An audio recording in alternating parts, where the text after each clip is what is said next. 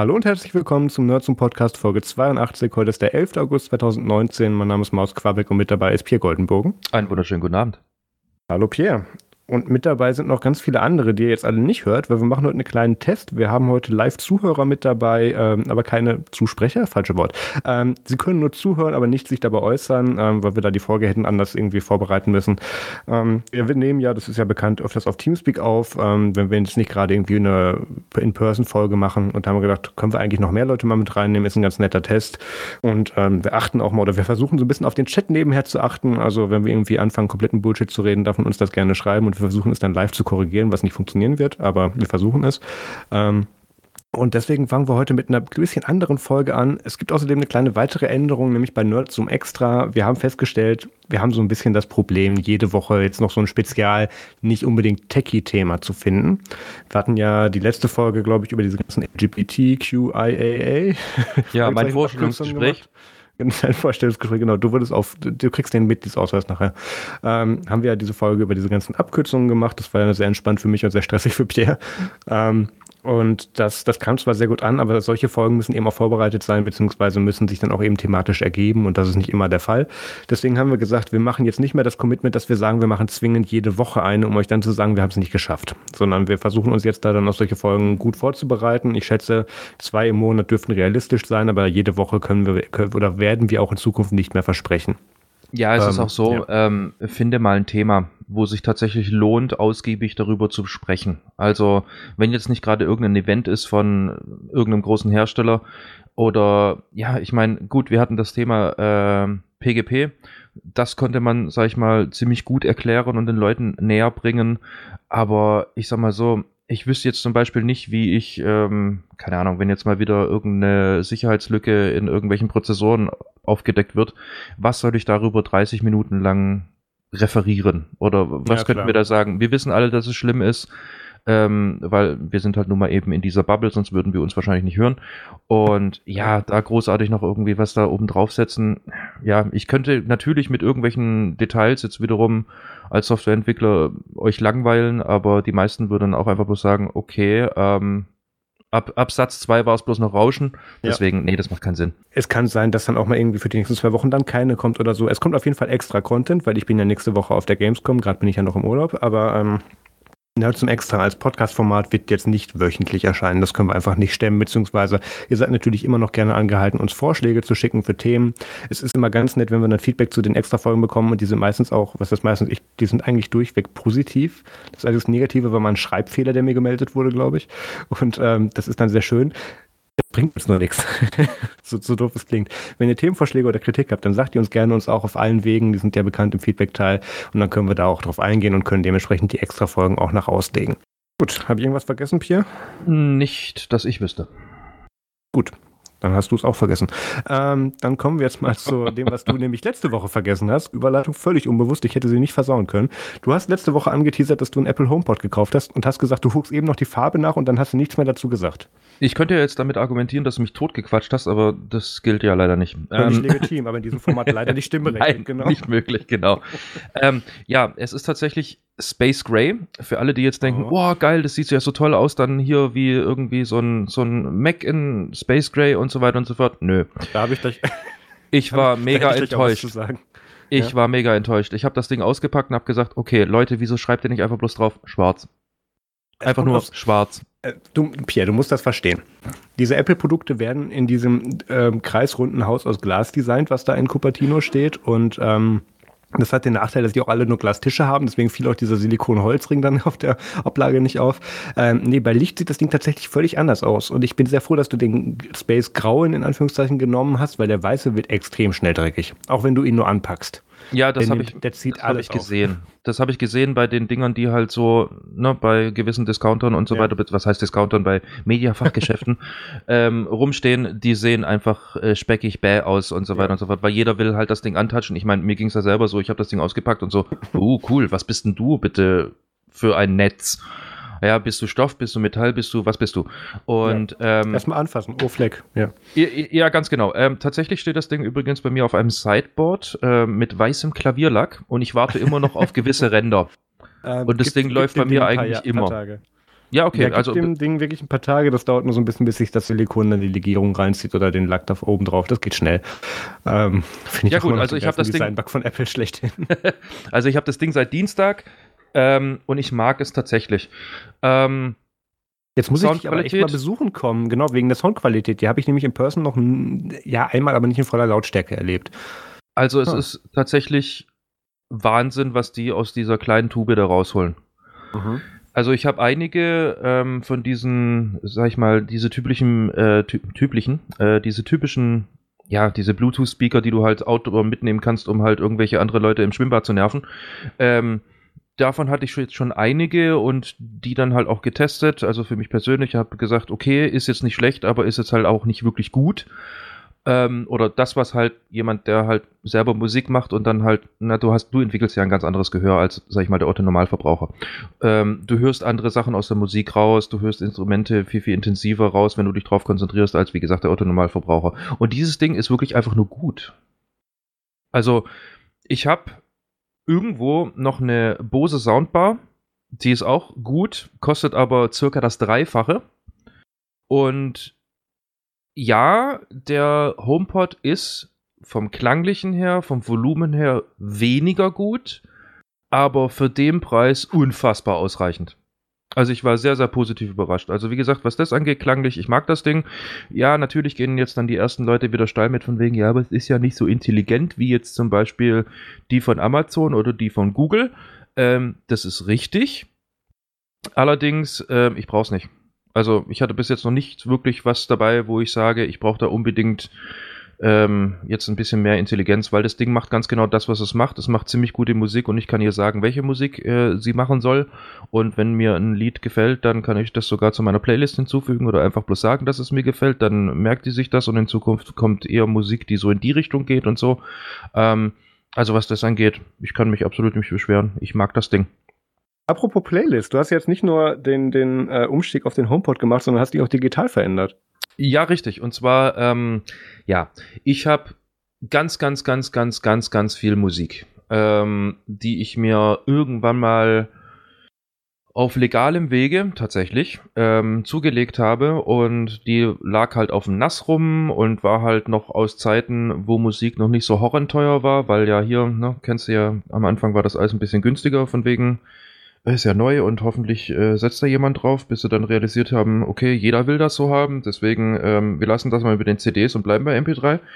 Ähm, ja, und die ist halt hier so mit, äh, was waren sie, ich glaube, 58 Kilobit oder sowas ist sie noch aufgenommen, die Musik gewesen. Also richtig schön runterkomprimiert, weil damals war ja auch noch das Internet langsamer und deswegen musstest du ja dafür sorgen, dass das Zeug auch beim Mann ankommt oder bei der Frau.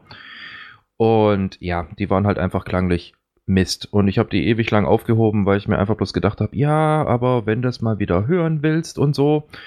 Und ja, dann habe ich einfach mal mir diesen Testmonat geholt von Apple Music, einfach nur, beziehungsweise ja drei Monate, wie ich gelernt habe, einfach nur mal, um mal den Unterschied zu hören und so, mich dann vielleicht bei der Entscheidungsfindung, behalte ich meine MP3s oder nicht, so ein bisschen, ähm, ja, zu unterstützen. Ähm, ja, und habe dann relativ schnell festgestellt, okay, das, was ich auf dem NAS habe, ist schlicht und ergreifend Crap im Vergleich zu dem, was mir da geboten wird. Muss man und übersetzen, ist schon so alt, dass der Codec mittlerweile besser wurde. Erstens das und zweitens, ja. man hat es halt nicht mehr irgendwie, ah, es muss unbedingt unter 3 MB sein, weil wegen, ne, kriegst du es ja oh sonst Gott. nicht übertragen und so. Ja. Ähm, ja, und ich habe einfach ein paar Lieder mir rausgesucht von meinem NAS und habe die dann einfach ähm, in der anderen Qualität dann über Apple Music abgespielt und habe gesagt, okay, sold. Shut up and take my 10 bucks. Dann war das Thema für mich erledigt.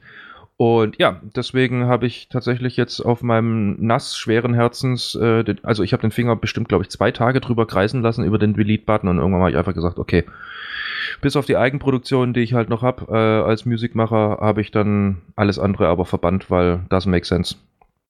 Ich bekomme hab, dort einfach ja. für relativ wenig Geld mehr und das, das reicht mir einfach. Ich kann den Wechsel sehr gut nachvollziehen. Den habe ich irgendwie vor, Gott, ich glaube, mindestens vier, fünf Jahren gemacht mit Spotify. Äh, also, dass ich meine komplette lokale, ich, ich glaube, ich hatte nur noch kurz eine, eine, externe Festplatte, weil ich irgendwie in der Bar, in der ich damals gearbeitet habe, auch dann ab und zu bei der Rock Night irgendwie dann die lokalen Files aufgelegt habe und da musste das dann über Virtual DJ, es gab noch Virtual DJ zu dem Zeitpunkt, oh Gott, bin ich alt, ähm, Also ich hatte das auch mal eine Zeit lang so gemacht, aber ich habe tatsächlich auch sehr lange schon einfach nur auf Spotify oder Apple Music umgestellt. Ich glaube, aktuell zahle ich für Baites? Nee, ich glaube nicht. Ich glaube, Apple Music habe ich mittlerweile endlich mal gekündigt, weil ich es nicht gut finde, sondern weil ich über Spotify alles, was ich gerade so minimalistisch höre, habe. Wenn ich wieder in der Phase bin mit, ich möchte gerne hier wieder mit dem angehängten Social Network bei Apple Music oder was auch immer dann irgendwie darüber mein Zeugs beziehen, dann werde ich das bestimmt auch wieder buchen oder kündige ich bei Spotify. Aber ich aktuell habe ich so das ganze dynamische Zeugs, was ich irgendwie auf dem Weg zur Arbeit höre, das läuft alles über Spotify. Aber wie gesagt, ich bin auch schon lange von diesem Lokalhören weg. Und ich, und ganz ehrlich, ich vermisse es auch nicht. Ich hatte natürlich damals auch wie alle anderen, die das jetzt wahrscheinlich nicht so sehen, natürlich diesen, diesen Ansatz von, oh Gott, nein, die Files müssen mir gehören und ach Gott, ich, ich fühle mich superior, weil ich habe die bessere Qualität, die auf meinen scheiß Kopfhörern eh nicht zu hören ist. Ähm, da, da verabschiedet man sich dann ganz schnell von, wenn man dann in diese Flexibilität rangeführt, rangeführt wird und man hat dann auch tatsächlich auch keine nennenswerten Nachteile. Und gerade auch bei Spotify kannst du ja auch sagen, hey, schick mir das MP3 bitte mit 320 Kilobits mindestens, mindestens durch die Leitung, weil du hast diese Qualitätseinstellungen. Und da kannst du tatsächlich viel drüber rausholen, was du dann auch mit den lokalen Files auch nicht kannst und hast den Sync mit allen Geräten und so. Das ist schon sehr angenehm. Ich bereue den Umstieg auch nicht. Ja, ich bin wie gesagt top zufrieden. Es ist klanglich auf jeden Fall eine Revolution für das, was ich halt damals im Angebot hatte. Ähm, wie gesagt, scheiß Kopfhörer machen das dann auch wieder wett. ja. aber ja, wenn du jetzt Die dann halt. Bootlegs vom Konzert. Ja, genau, aber wenn du jetzt dann halt hier mods das Audio-Equipment für mehrere tausend Euro rum hast mit Mischpult und bla bla bla und hast nicht gesehen und eierst dann immer noch auf irgendwelchen Samples rum, die du irgendwann mal weggespeichert hast, weil du dachtest, sie sind gut und weh, ich krieg sie nicht mehr her. Ja, äh, forget about it. Ja, das ist, drauf. Das ist, schon, das ist schon vollkommen okay. Wenn ich mir überlege, dass andere Leute, weiß ich nicht, wie viel Geld in Premiere und wie sie alle heißen, äh, sorry, heißt ja Sky, ähm, ja. investieren für ihr Fußball, ja mein Gott, dann kann ich auch einen Zehner dafür lohnen, äh, löhnen im Monat, dass ich dann halt einfach gute Musik habe und zwar immer dann. Das Einzige, woran ich mich gewöhnt, äh, gewöhnen musste, ich habe die natürlich alle top hier in meiner Playlist hinzugefügt und Musikbibliothek und so. Bin dann stolz wie Nachbar Dumpy in mein Auto eingestiegen und habe mir gedacht, ja, jetzt fetze ich mir mal hier schön Metallica um die Ohren. ähm, du musst die auch runterladen. du musst ja. die auch offline verfügbar machen. Ja. ja, das war eine relativ stille Fahrt ins Geschäft, muss ich sagen. Ich, ich verlinke an dieser Stelle nochmal meinen mein Testbericht zu äh, hier Freenet Funk.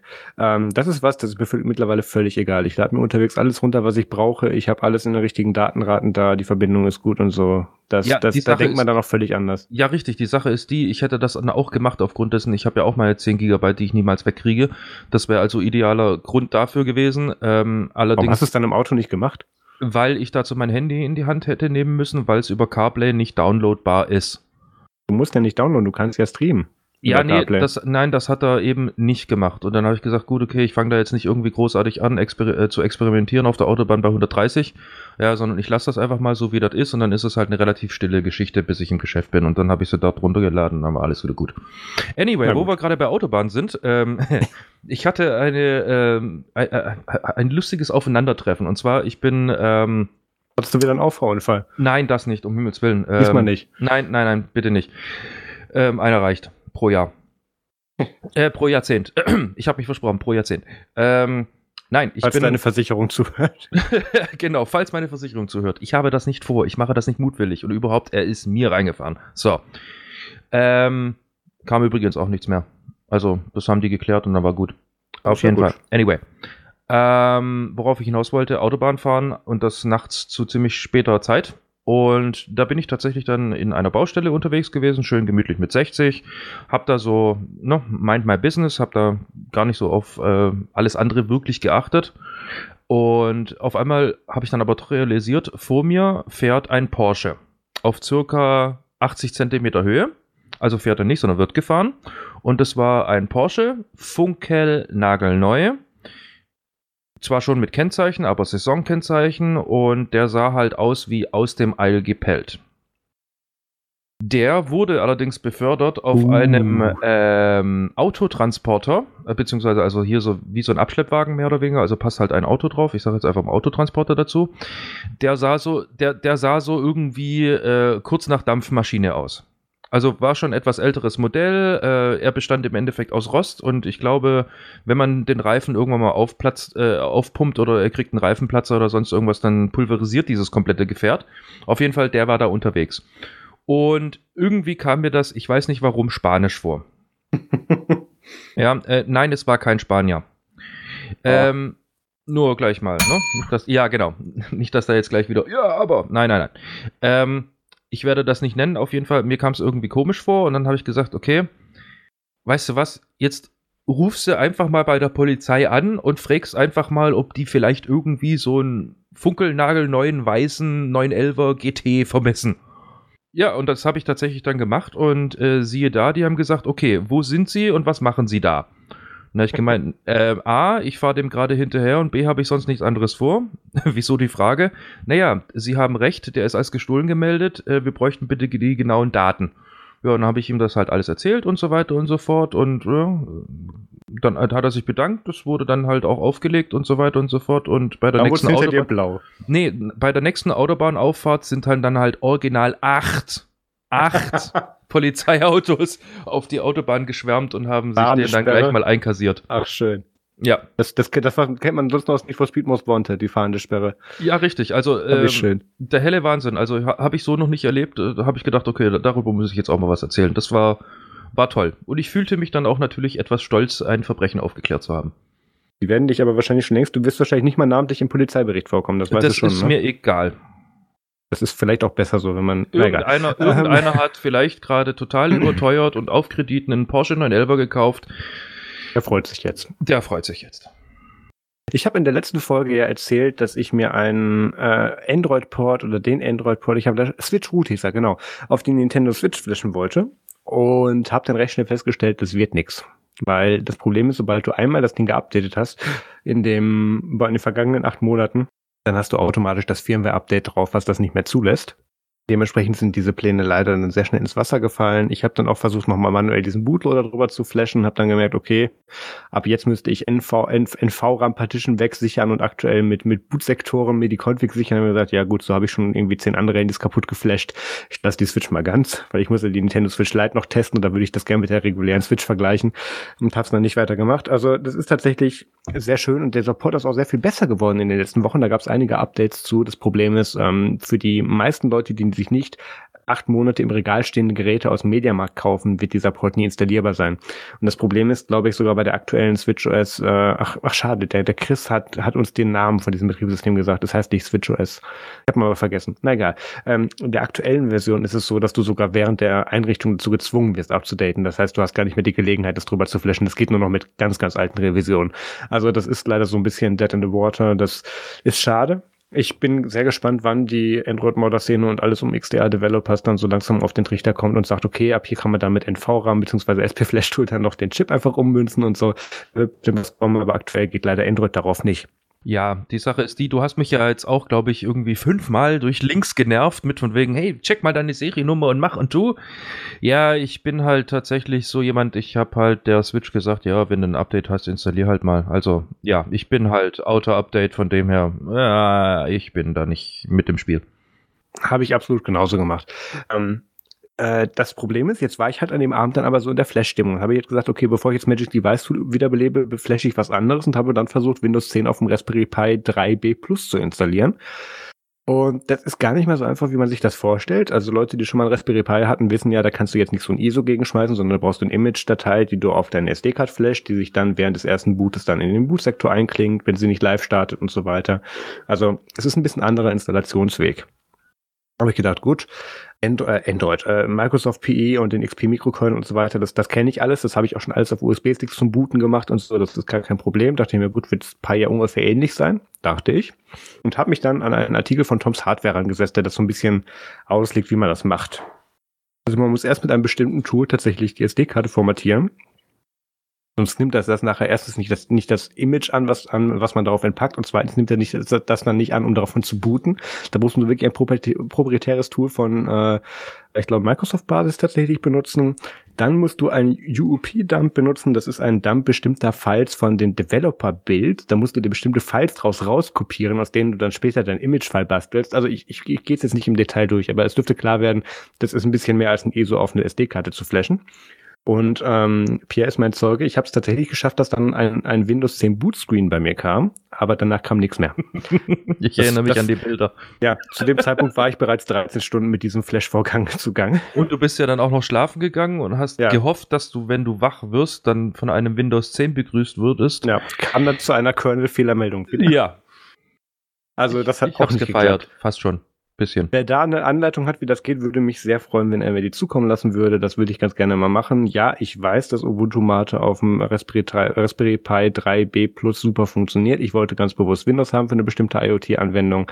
Ähm, ja, muss ich mal gucken. Auf jeden Fall, das ist ein sehr zeitintensiver Vorgang. Ich lasse die, den Link zum, zum Hardware-Report mal kurz da, aber ähm, es ist nicht so einfach. Da muss man sich tatsächlich auch wirklich mehr als einen Nachmittag oder mindestens Wochenende für Zeit nehmen. Das dauert.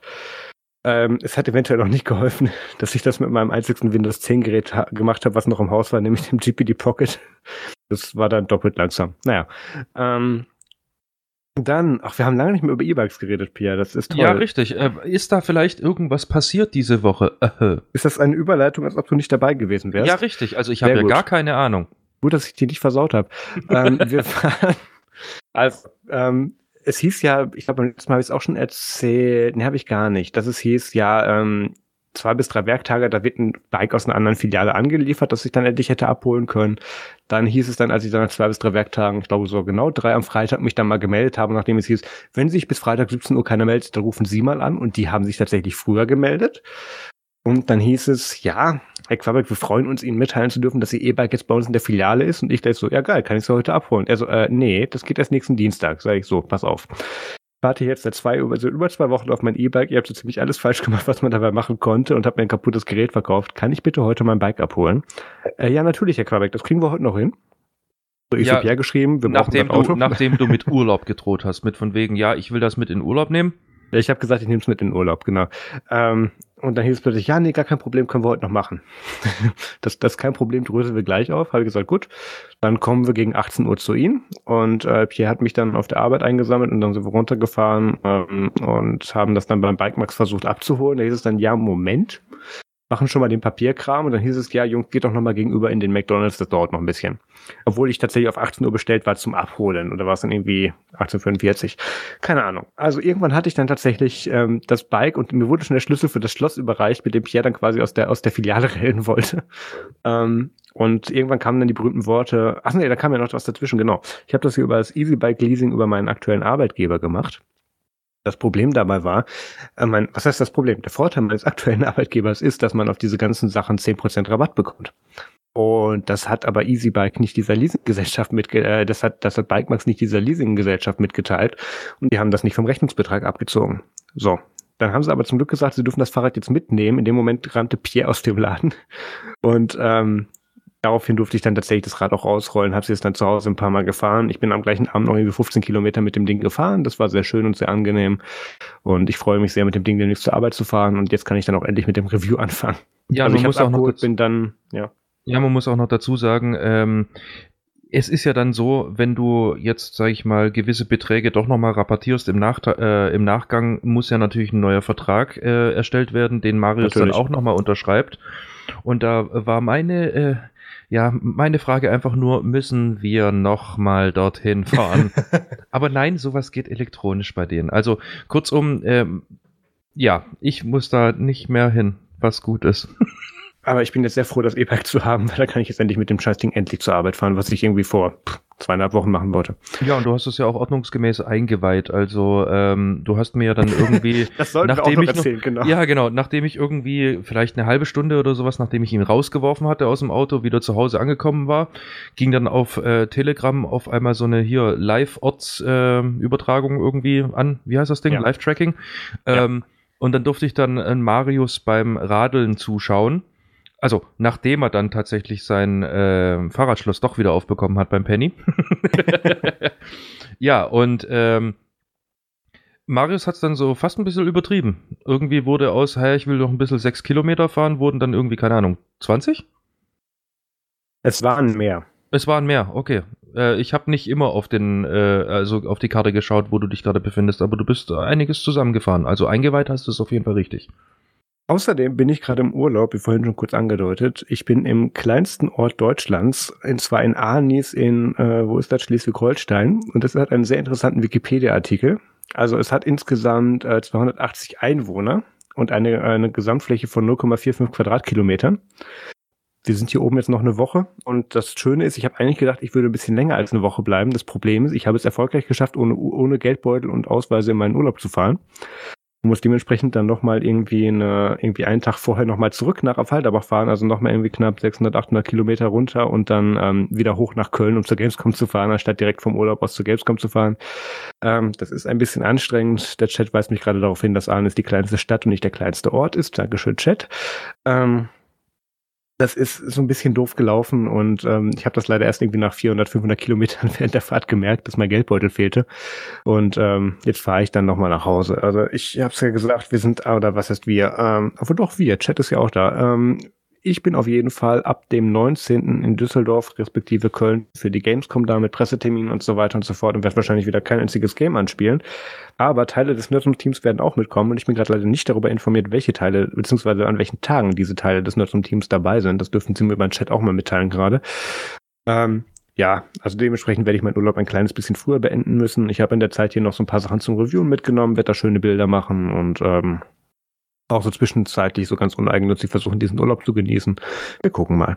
Gut, dann sind wir, glaube ich, mit dem jetzt endlich beim Follow-up. Und wir haben in der letzten Folge ja über dieses ganze Stream-On-Zeugs geredet und dass die Telekom jetzt ja gesagt hat, ja, ähm, wir erkennen an, dass es sowas wie eine gesetzliche Grundlage gibt und, und werden der jetzt langsam folgen, anstatt so immediately.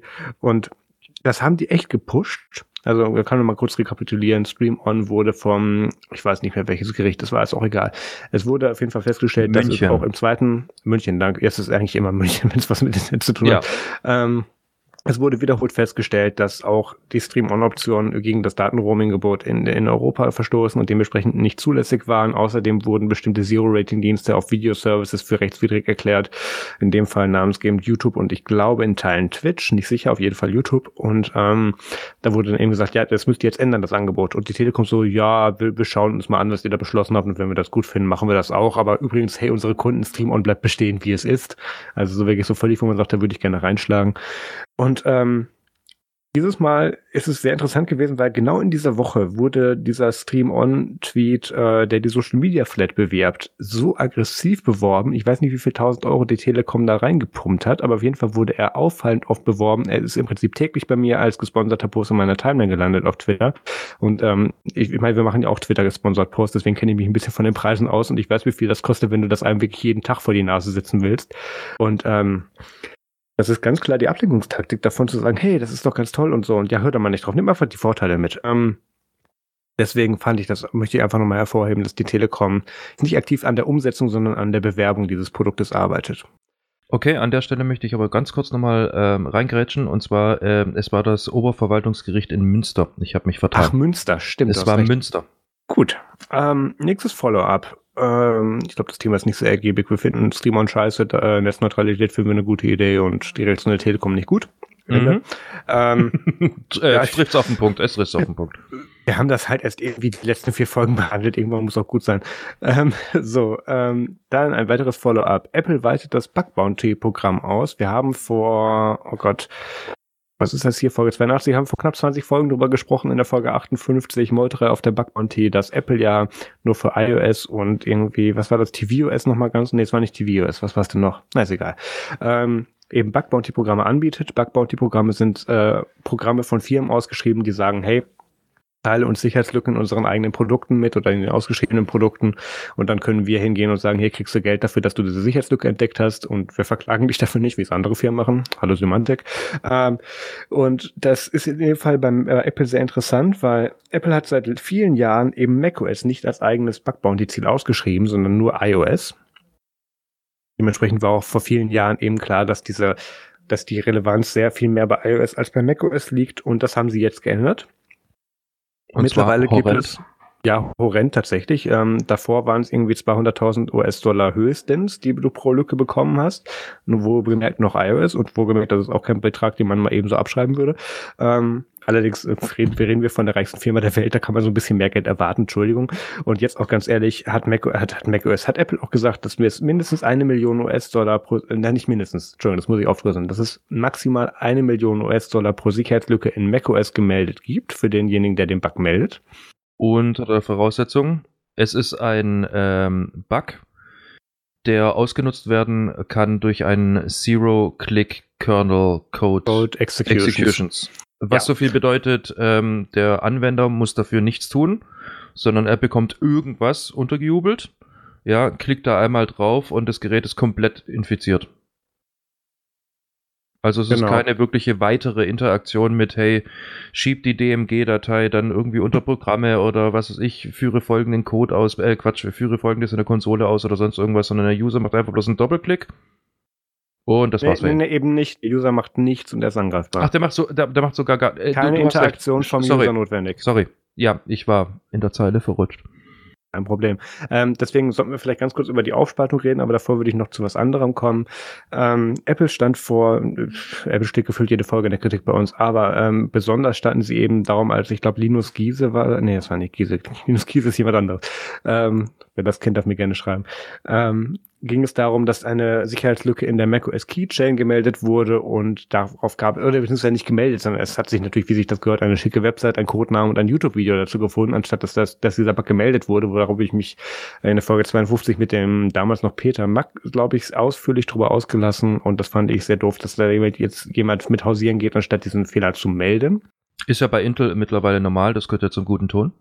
Jetzt haben sie eben ihr Bug-Bounty-Programm auf macOS erweitert, was ich sehr begrüße, weil sich da dann eben auch bestimmte, also nicht nur bestimmte Sicherheit oder Security Researcher jetzt darauf bewerben können, da dann Bugs einzureichen, sondern es darf auch die Allgemeinheit. Die darf das jetzt noch nicht. Das wird erst Ende dieses Jahres wahrscheinlich kommen oder später in diesem Jahr. Es ist respektive Ende dieses Jahres.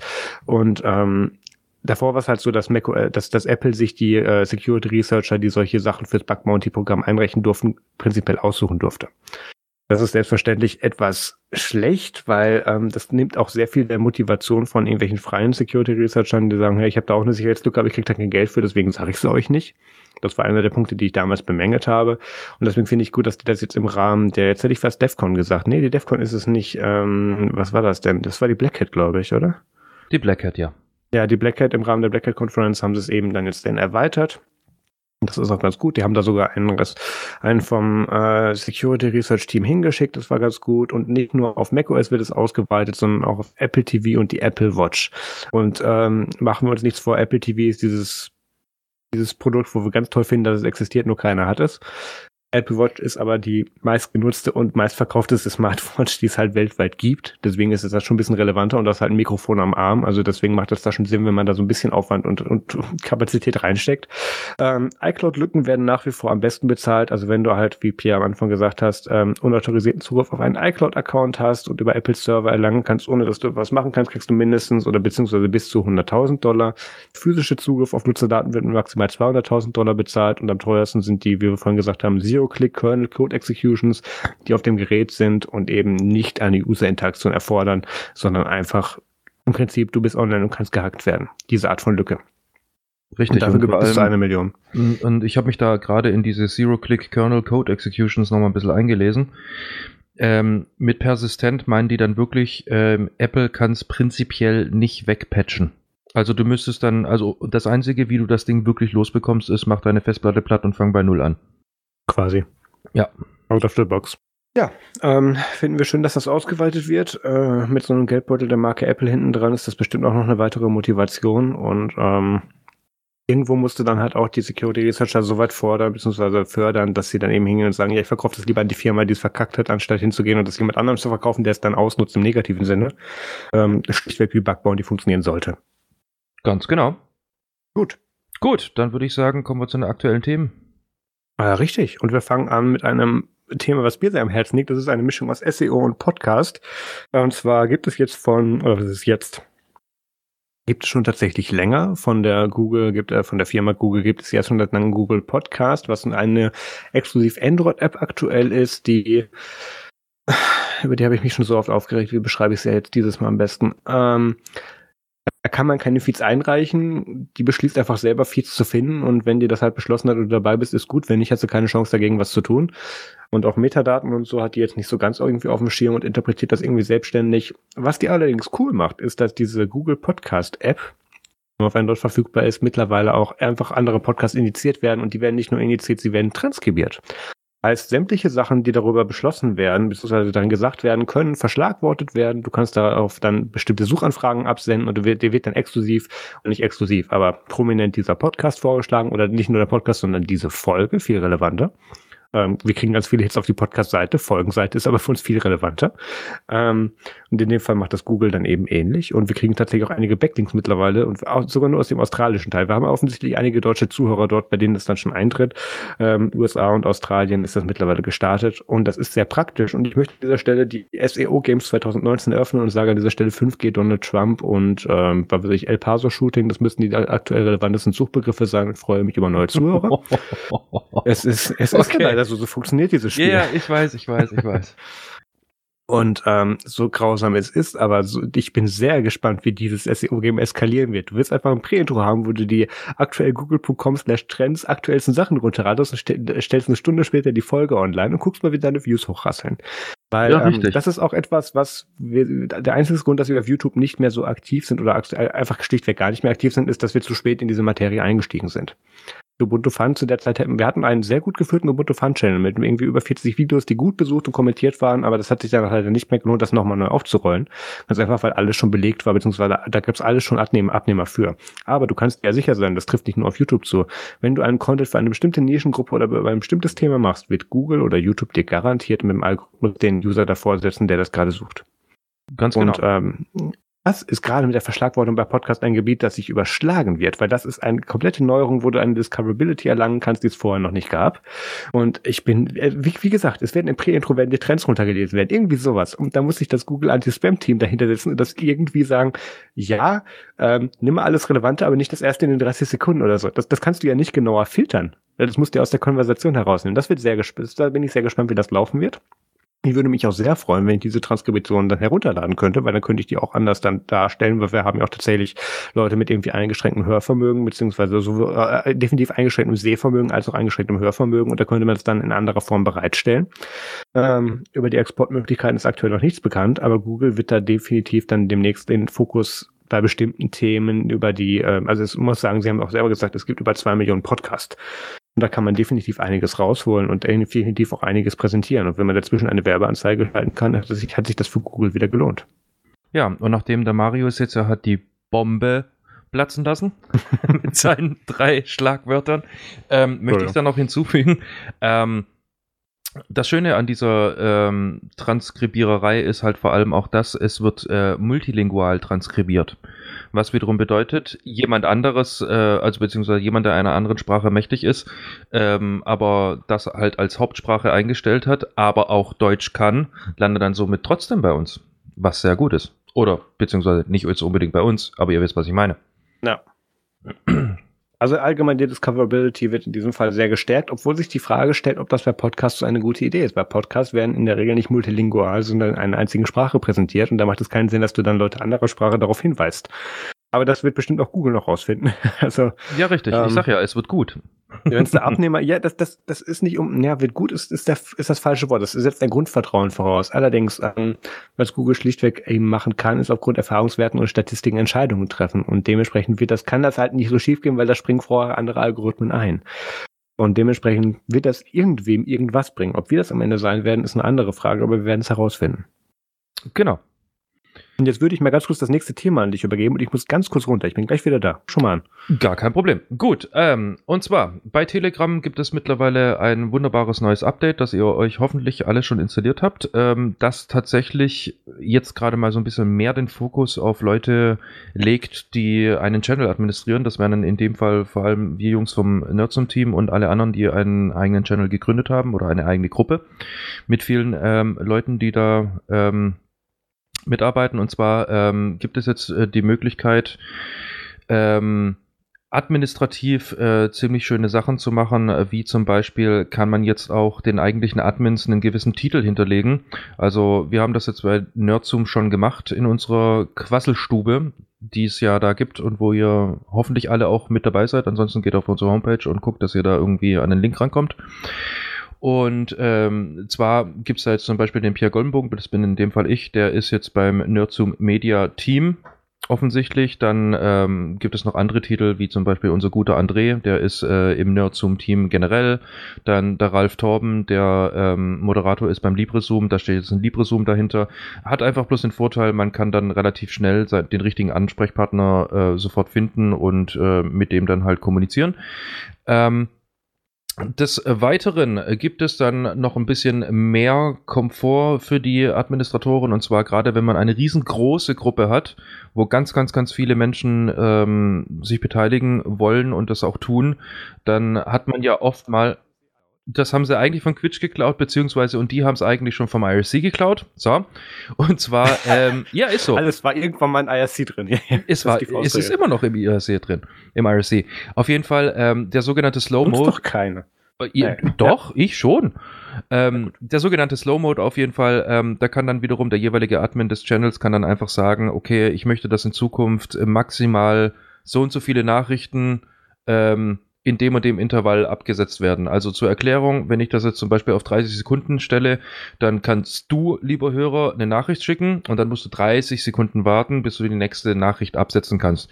Ist es äh, auf der einen Seite ziemlich praktisch für Spam, auf der anderen Seite ist es halt ziemlich praktisch dafür, dass halt auch andere Leute einfach mal zu Wort kommen, beziehungsweise du die Möglichkeit hast, überhaupt einfach nur mitzulesen. Weil wenn ich da so die ein oder anderen Channels äh, bedenke, in denen ich dann halt bin, ähm, da bist du halt einfach mal nur mal eben kurz zwei Minuten nicht auf Telegram, kommst zurück und hast 75 neue Nachrichten.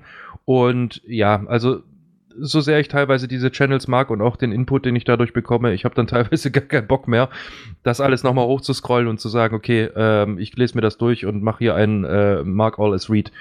Ich, ich finde das, das Do Not Disturb Feature ganz gut, weil ich habe ganz viele Sachen, die ich irgendwie spät nachts irgendwelchen Leuten schreiben möchte, ohne dass die davon geweckt werden möchten. Andererseits nochmal kurz, um zum Slow Mode zu kommen.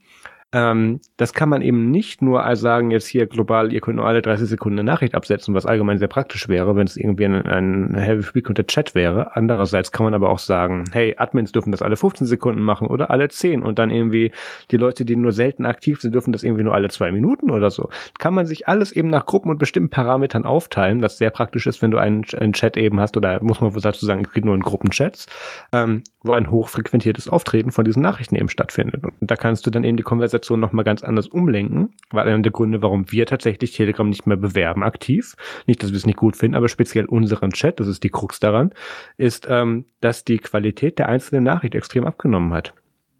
Und gerade mit solchen Features kann man da extrem viel bei rausholen. Und ähm, ich muss mir das angucken, aber das könnte tatsächlich dazu führen, dass ich sage, okay, wir machen jetzt mal irgendwie nur eine Nachricht pro fünf Minuten und dann, dann setzt du dir, dann setzt du dich aber vor dem Absenden nochmal hin und sagst da, okay, ich möchte jetzt alle meine Punkte reinbringen und dann kann ich auch sicher sein, dass ich erst in fünf Minuten darauf antworten kann und bringe alle Punkte da rein, die in diese Argumentation, die ich gerade führe und kannst dann eben so viel zu dieser Konversation beitragen, dass die jetzt einen wesentlich höheren Wert hat als diese Wegwerfnachricht, die in zwei Sekunden eh nicht mehr auf dieser, auf dieser Chatleiste ist, weil da mittlerweile zehn andere Nachrichten kamen.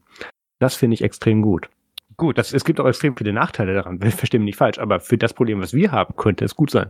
Richtig. Also, abgehandelt haben wir jetzt den Slow Mode und die Admin-Titles. Ähm, mhm. Jetzt wollte ich noch geschwind auf das, was der Marius bereits angerissen hat, nochmal äh, zu sprechen kommen. Und zwar. Ach, warst es gibt, du noch gar nicht? Nein, da war ich noch gar nicht. Ich habe extra andersrum angefangen. Ähm, Verdammt. und zwar, äh, was der Marius jetzt so ein bisschen übersprungen hat, beziehungsweise einfach inkludiert hat, ist die ähm, Tatsache, dass man jetzt auch sogar die Möglichkeit hat, die ziemlich praktisch sein kann für Leute, die ihr Handy tatsächlich immer laut haben, also auch in der Nacht. Man kann jetzt tatsächlich direkt Nachrichten schreiben und äh, denen die Info mitgeben beim, also vor dem Senden, dass diese Nachricht nicht einfach bloß gesendet wird und dann bei demjenigen ähm, dann ein Ton erscheint oder überhaupt, was heißt erscheint? Äh, ein Ton kann nicht erscheinen, aber zu hören ist. Ähm, man kann einfach sagen, okay, schick diese Nachricht, aber sei still dabei. Ja, dann genau. wird zwar die Notification eingeblendet beim jeweiligen Betriebssystem, das man da benutzt, oder beziehungsweise bei, dem jeweiligen OS, was man auf dem Handy hat. Ähm, allerdings kommt da halt nicht dieses typische Bling Und ähm, ja, gerade nachts, wenn irgendwie Marius mir, das hat er nämlich gerade ganz genau so, hat er es versucht, an mich zu verkaufen. Ja, jetzt kann ich dir auch nachts Nachrichten schreiben. Ja, kannst du schon die ganze Zeit aufgrund dessen, ich habe mein iPhone ausgepackt, habe mir einen Klingelton, habe mir einen Klingelton eingestellt, der mir gefallen hat. Danach bin ich auf die äh, Mute-Funktion gekommen, habe diese einmal aktiviert und seitdem ist mein Handy ganz genau in diesem ähm, Status aufgrund dessen, ich habe eine Uhr am Arm, die vibriert, wenn ja. ich irgendwas habe und äh, ab da ist still. Bei mir ja genauso. Ich möchte kurz anfügen, das geht nicht nur in One-to-One-Conversations, sondern auch in Gruppenchats. Ja, also genau. wenn ihr jetzt nicht das Beispiel, was Telegram in dem Blogpost angefügt hat, jetzt nicht die gesamte Arbeitsleck-Gruppe AK auf Telegram damit wecken möchtest, was du um drei Uhr nachts für eine gute Idee fürs, fürs QA hast, ähm, kannst du auch einfach still senden. Das, das ist ganz gut. Das, genau. das funktioniert natürlich nur gut, wenn man sich darauf verlassen will, wenn man sagt, okay, ich mache mein Handy auch mal während der Nacht irgendwie auf laut, wenn man so bescheuert ist, muss man so sagen. Ähm, das funktioniert natürlich nur, wenn Leute es auch so benutzen, was sie effektiv nicht tun werden. Aber es ist schön für One-to-One-Conversations, wo es wahrscheinlich mehr Sinn hat. Genau. Und Marius ist jetzt wieder da. Der mag nämlich Videos ganz arg, deswegen darf ich gerne Videos weitermachen. ganz arg. Ich muss kurz runterscrollen. Ach ja, genau das. ähm, es ging darum, dass es ja schon länger die Möglichkeit gab, sowohl bei YouTube als auch bei Dateien, die du als Video in Telegram reinziehst, in Quick, in Quick View, also dass sie im Telegram-Chat selber angezeigt werden können und nicht extern geöffnet werden.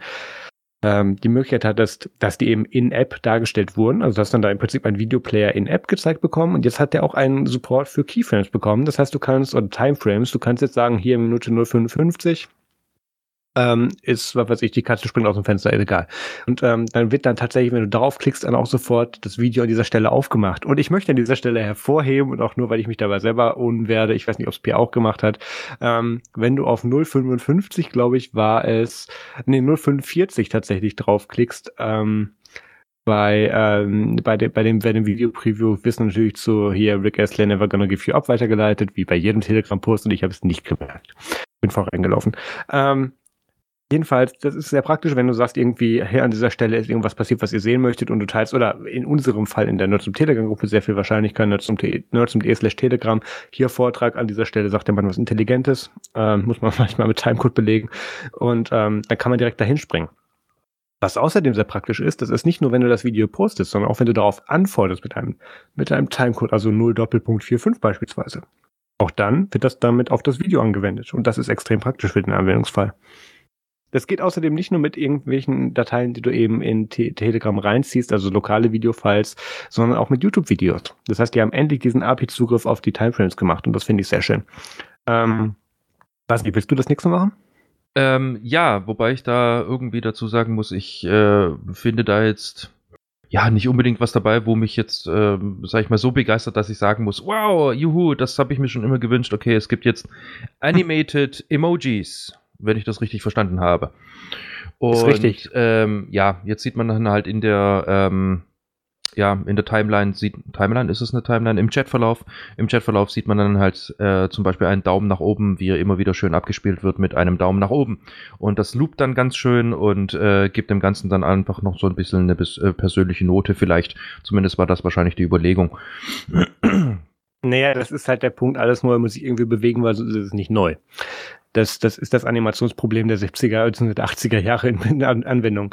Ähm, aber was hier spannend ist, gerade weil eben letzte Woche die Animated, äh, letzte Woche, äh, beim letzten Update die Animated Stickers bei Telegram rauskamen, wo dann eben bestimmte Sticker-Packs hatte, wo dann eben, wie es der Name sagt, die sich bewegt haben, ähm, konnte man eben dafür jetzt auch sagen, hey, wir machen das nicht nur bei Stickers, sondern wir machen jetzt auch aus Stick, aus, aus Emojis nach dem ASCII-Code effektiv eigentlich Animojis, Entschuldigung, das ist Apple, äh, Animated Stickers, Entschuldigung, indem wir dann solche Sachen wie das, das Heart, den Thumbs Up, äh, Gott, wie heißt der auf Englisch, keine Ahnung, komisch runtergucken, peinlich berührt sind und den Party-Smiley bzw. Emoji machen wir den ist auch noch animiert und das wird automatisch ausgeführt.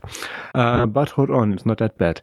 Ähm, Sticker bzw. jetzt dann anim animierte Emojis sind nicht auf Auto, bzw. sind auf Autoplay, aber wenn du sagst, das ist dir zu nervig, sagst du einfach hier, ähm, mach da keinen Loop draus und dann wird das einmal abgespielt und dann steht dieser Animo dann steht dieser Emoji wieder still.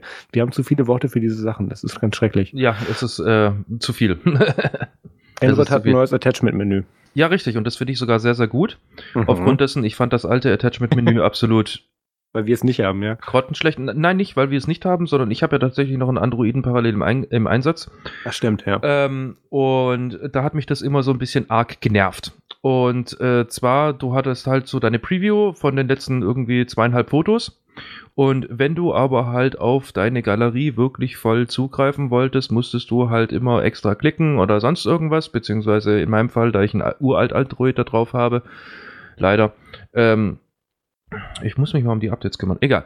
Ähm, ja, musstest du halt immer den extra Schritt über die Galerie gehen. Das ist jetzt dann mit der App ähm, besser geworden und die funktioniert tatsächlich auch auf diesem alten Knochen.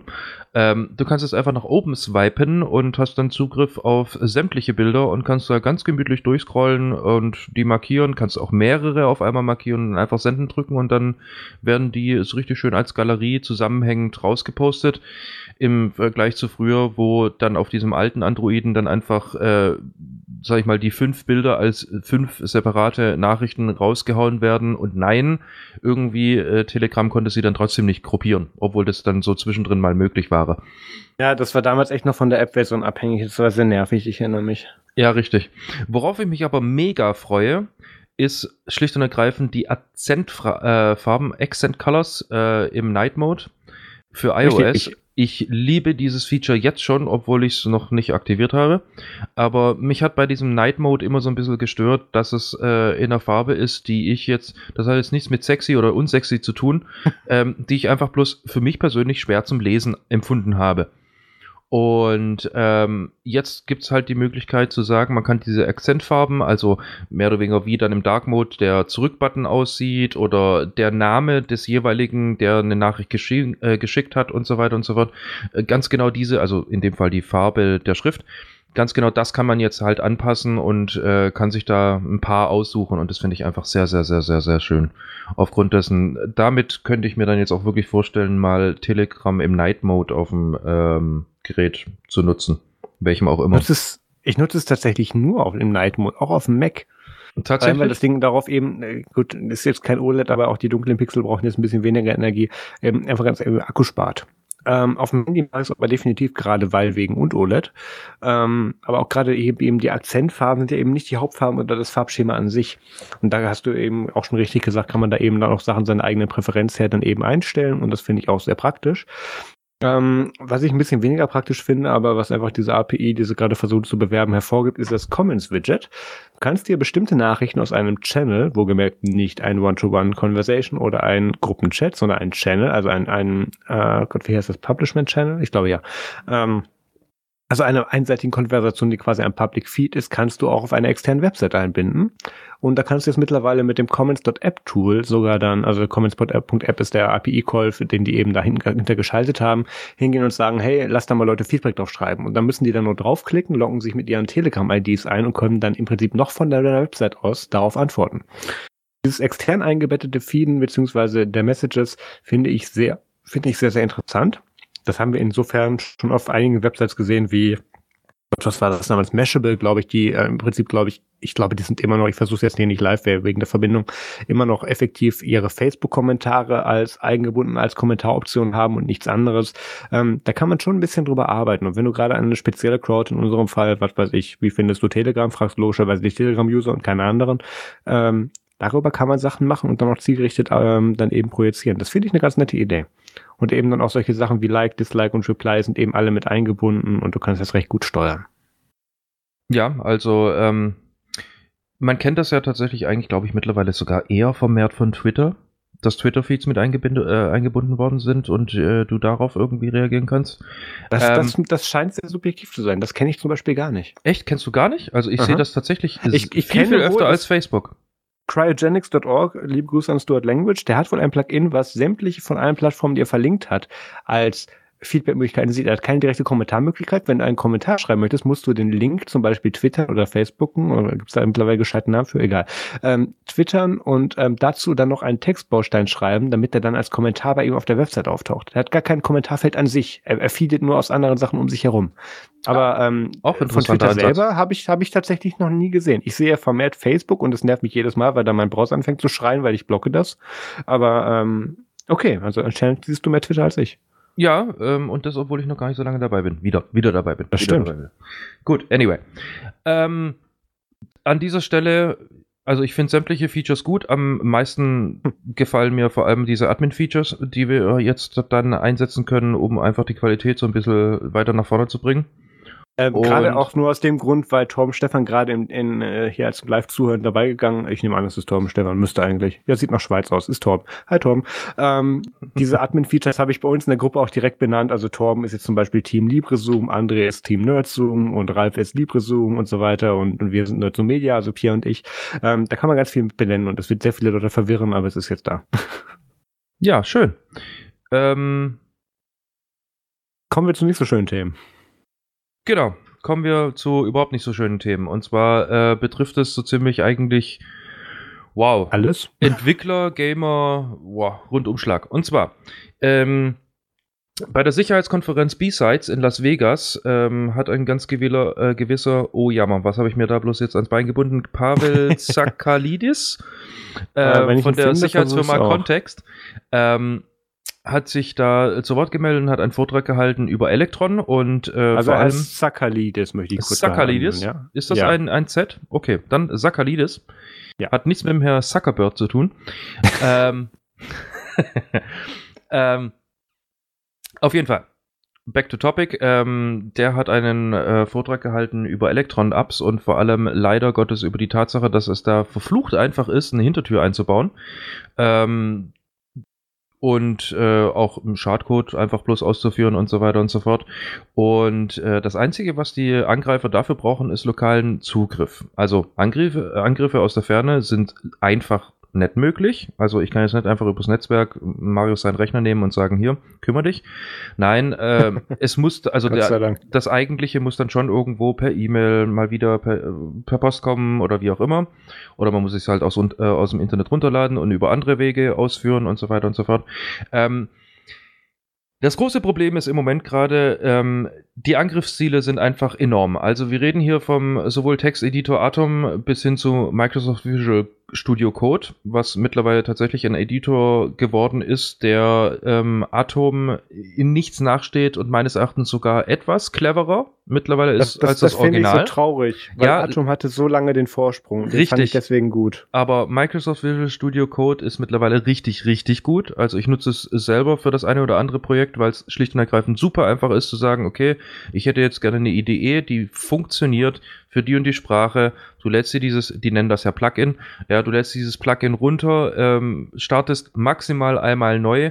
Du musst keine Pfade anpassen, du musst nichts irgendwie händisch machen, es tut einfach. Also da muss ich sagen, da hat äh, der Komfort, der sonst immer ähm, Microsoft Visual Studio ohne Code ähm, ja, vorangegangen wurde oder das, dem das äh, attestiert wurde, den haben sie auch wunderbar in diesen Editor reingebracht. Ähm, funktioniert, wie gesagt, super tadellos.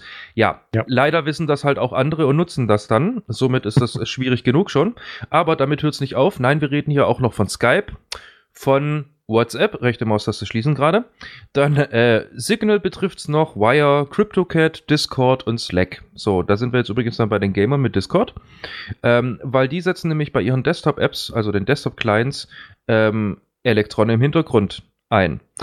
Warum hat man überhaupt Electron äh, dafür auserkoren? Electron macht es einem wunderbar einfach ähm, für gängige Betriebssysteme, in dem Fall Windows, Mac OS und Linux, einfach ähm, einen Client zu schreiben, beziehungsweise eine Applikation zu, äh, zu schreiben und man muss sich nicht darum kümmern, dass die äh, dort funktioniert. Begründung: Electron basiert auf der Chrome Engine. Wenn der Chrome Webbrowser auf diesem OS läuft, laufen prinzipiell Electron-Apps. Manchmal gut, das manchmal ist schlechter. Schöne Meme das aber ist schöne Meme mit alles findet in einem Browser statt und alles, was in einem Browser statt, stattfindet, kann eigentlich auch woanders stattfinden. Ähm, das hat halt Elektron abgelöst, indem sie halt eben von Texteditoren bis, ähm, by the way, äh, Spotify ist auch eine Elektron-App und so weiter, eben darüber Sachen abspielen können oder eben einen Task annehmen können. Es wurde einfach eine bequeme Art, Sachen zu, und Anwendungen zu portieren, ohne einen großmöglichen Aufwand einzugehen und dem auch plattformübergreifend einigermaßen kontrollierbar zu halten.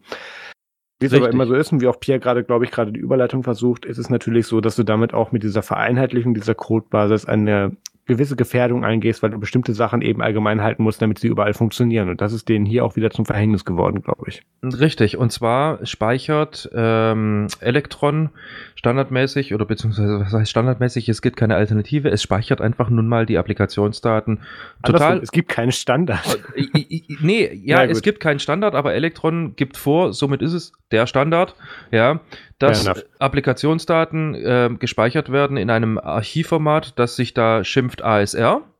Und der große Nachteil bei den ASR-Archiven ist, die sind weder verschlüsselt noch digital signiert. Was wiederum bedeutet, ich kann nun mal hingehen. Das hat übrigens auch Pavel netterweise gemacht. Er hat diese Archive inpackt, hat darin wiederum äh, enthaltenen Code also wir reden hier tatsächlich von der Business Logic, also von dem Code, der wiederum von Electron hergenommen wird und wird dann ausgeführt, von oben nach unten. Ja, konnte den dann wiederum manipulieren, den dann wieder halt zupacken, wieder an die gleiche Stelle sozusagen oder an der Ste gleichen Stelle liegen lassen als gepackt. Ja, und dann hat halt Electron brav den Code ganz genau so ausgeführt, wie er dort halt ist. Begründung, diese Electron-Apps ladet ihr euch aus dem Internet runter und dann kommt dann mal, wenn du ihr sie zum ersten Mal ausführt, je nach Betriebssystem, sagt dann halt, ich sag jetzt mal irgendwie ähm, macOS, fragt dann, hey, das Ding ist von dem und dem Herausgeber, möchtest du dem vertrauen? Yo, alles klar, dann führe ich das aus. Allerdings ähm, gibt's das, also das gleiche gibt es auch bei Windows. Aber kurz genau, anmerken, gibt es nicht für Linux, ja? Gibt es nicht für Linux, richtig, aber äh, ganz genau bei Windows haben wir halt das Problem. Bei Windows ähm, ist es halt so, Microsoft fragt dich halt einmal oder Windows fragt dich halt einmal, hey, möchtest du dem Herausgeber dieser Applikation vertrauen? Jo, alles klar, gut, okay, ist signiert von dem Entwickler, muss ich mich nicht mehr drum kümmern. Ja, Ergo, Windows fragt ganz genau einmal danach, hey, möchtest du das ausführen? Jo, alles klar, gut, die Daten in der ASR sind mir sowieso egal oder ASAR. Ich kann da sowieso nicht reingucken, weil ich nicht verstehe, wie das gepackt ist. Es sind ZIP-Dateien, ja. ich will da gar nicht weiter wissen, äh, wie das da so aussieht und so weiter und so fort. Passt, du hast gesagt, den kennst du, führst du aus, hat sich, äh, hat sich erledigt. Genau das ist die Krux. Microsoft oder egal welches Betriebssystem schaut einfach nicht über diese ASAR-Dateien. Ich habe es falsch ausgesprochen, es ist ASAR, also ASAR-Dateien. ASAR, schaut ja. da nie wieder jemand drüber. Somit kannst du mit denen tun und machen, was du willst. Du kannst sie löschen. Gut, klar, dann geht die Applikation halt äh, nicht mehr, aber du kannst sie halt verändern. Und es gibt nichts, was während dem Starten oder beim Laufen darauf achtet, was da jetzt gerade wirklich ausgeführt wird. Somit kannst du da schlicht und ergreifend einfach alles reinpacken, was das Herz äh, begehrt. Du kannst also äh, Sachen, ähm, ja, du kannst trojanische Pferde da reinpacken, die dann wiederum ähm, ausgeführt werden, oder du nimmst einfach bloß einen ganz simplen Prozess, wo dann wiederum irgendwelchen Chartcode aus dem Internet nachlädt, sie, also ne, bekannt ja durch Malware und so weiter und so fort, und du kannst schlicht und ergreifend nichts dagegen tun. Der gute Mann hat das sogar mit einem meines Erachtens sehr, sehr, also schade, dass ich das so lesen musste. Äh, ich wusste das gar nicht, mir war das gar nicht bewusst, dass Bitwarden, der Passwortmanager, tatsächlich auch eine Electron-Applikation äh, benutzt, um äh, halt die UI zur Verfügung zu stellen für die ganze Passwortverwaltung. Ähm, ja, er konnte halt demonstrieren, wie halt der Bitwarden Passwortmanager ähm, sozusagen manipuliert werden konnte, um die Daten im Klartext äh, zu entschlüsseln und damit hat er natürlich äh, wiederum hingehen können und hätte sich einfach bloß gemütlich auf dem Webserver hochpacken können und somit hätte er halt äh, Zugriff gehabt auf ähm, na, die vom User hinterlegten Passwörter. Ja, das, das, das Problem bei Bitwarden war ein bisschen weiter gestaffelt. Eben in dem Moment, wo du diese Anwendung lädst, lädst du natürlich in den temporären Speicher auch alles, was du dann on the fly entschlüsselst und dem Enduser als Passwort angibst. Das Problem ist, in dieser RAM-Datei hast du selbstverständlich auch den Entschlüsselungscode, sonst könntest du es nicht anzeigen. So, jetzt geht das Tool und sagt, hey, ich hätte gern Zugriff auf diesen Speicherbaustein. Da mal bitte folgenden Speicherplatz gegen an und sag mir bitte, was dabei rauskommt. Denn dementsprechend kannst du darüber logischerweise auch die Passwörter exportieren, sonst könnte es das Programm selber nicht. Und das ist eines dieser Probleme. Wenn du das Framework, in dem, in dem diese App gebaut ist, kontrollieren kannst, kannst du natürlich auch sämtliche Funktionen darin kontrollieren und dementsprechend auslösen, auslesen oder weitergeben. Richtig. Und wie wir eingehend schon gehört haben, ist das alles ja auf Basis von Chrome oder benutzt ja Chrome und dessen Engine irgendwo als Basis. Somit ist natürlich die Schwachstelle noch viel schlimmer. Aufgrund dessen ähm, den Code, den man da manipuliert, hat natürlich auch ähm, Auswirkungen auf die Prozesse, der Electron, also des Electron-Frameworks und somit wiederum Auswirkungen auf das darunterliegende Chrome. Somit Absolut. kann ich damit, somit kann ich damit Chrome-Erweiterungen steuern. Ergo. Und da wird es halt echt gefährlich. Ganz genau. Ich könnte jetzt sozusagen Spotify öffnen, ASA-Dateien dazu benutzen, um die Chrome Engine zu verbiegen, dass zum Beispiel ähm, ja, HTTPS-verschlüsselte Kommunikation komplett ausgehebelt wird. Ja, du, also, denkst, du denkst da viel komplizierter. Ich würde nee, nee, einfach nee, auf Chrome slash Flex gehen, würde sagen, hey, bitte Passwortdatei mal gegen diesen Server schmeißen und würde sagen, ab da bitte Command and Control mal alles mittracen, was dieser Mensch so macht mit dieser Browser-ID. Ja, gut. So, gut, gut. wäre wär mehr Overhead als eine Lösung, gebe ich zu. Aber also, wir, wir können uns, glaube ich, einig werden, damit kann man viel Scheiße machen, deswegen sollte man es nicht tun. Genau. So, und jetzt ähm, haben wir wieder so einen Fall, äh, wie der, über den wir schon mal in der Vergangenheit berichtet haben. Mir fällt allerdings nicht mehr der Softwarehersteller ein. Auf jeden Fall, ähm, ach ja, das war diese, diese Zoom. Zoom-Geschichte hier, macOS Zoom, hier Webcam, jeder kann drauf zugreifen. Webserver. Ja, genau, genau, das waren die. Ähm, ja, auf jeden Fall dieser gute Herr, wie haben wir ihn genannt? Äh, nicht Zuckerberg, sondern Zuckerbird.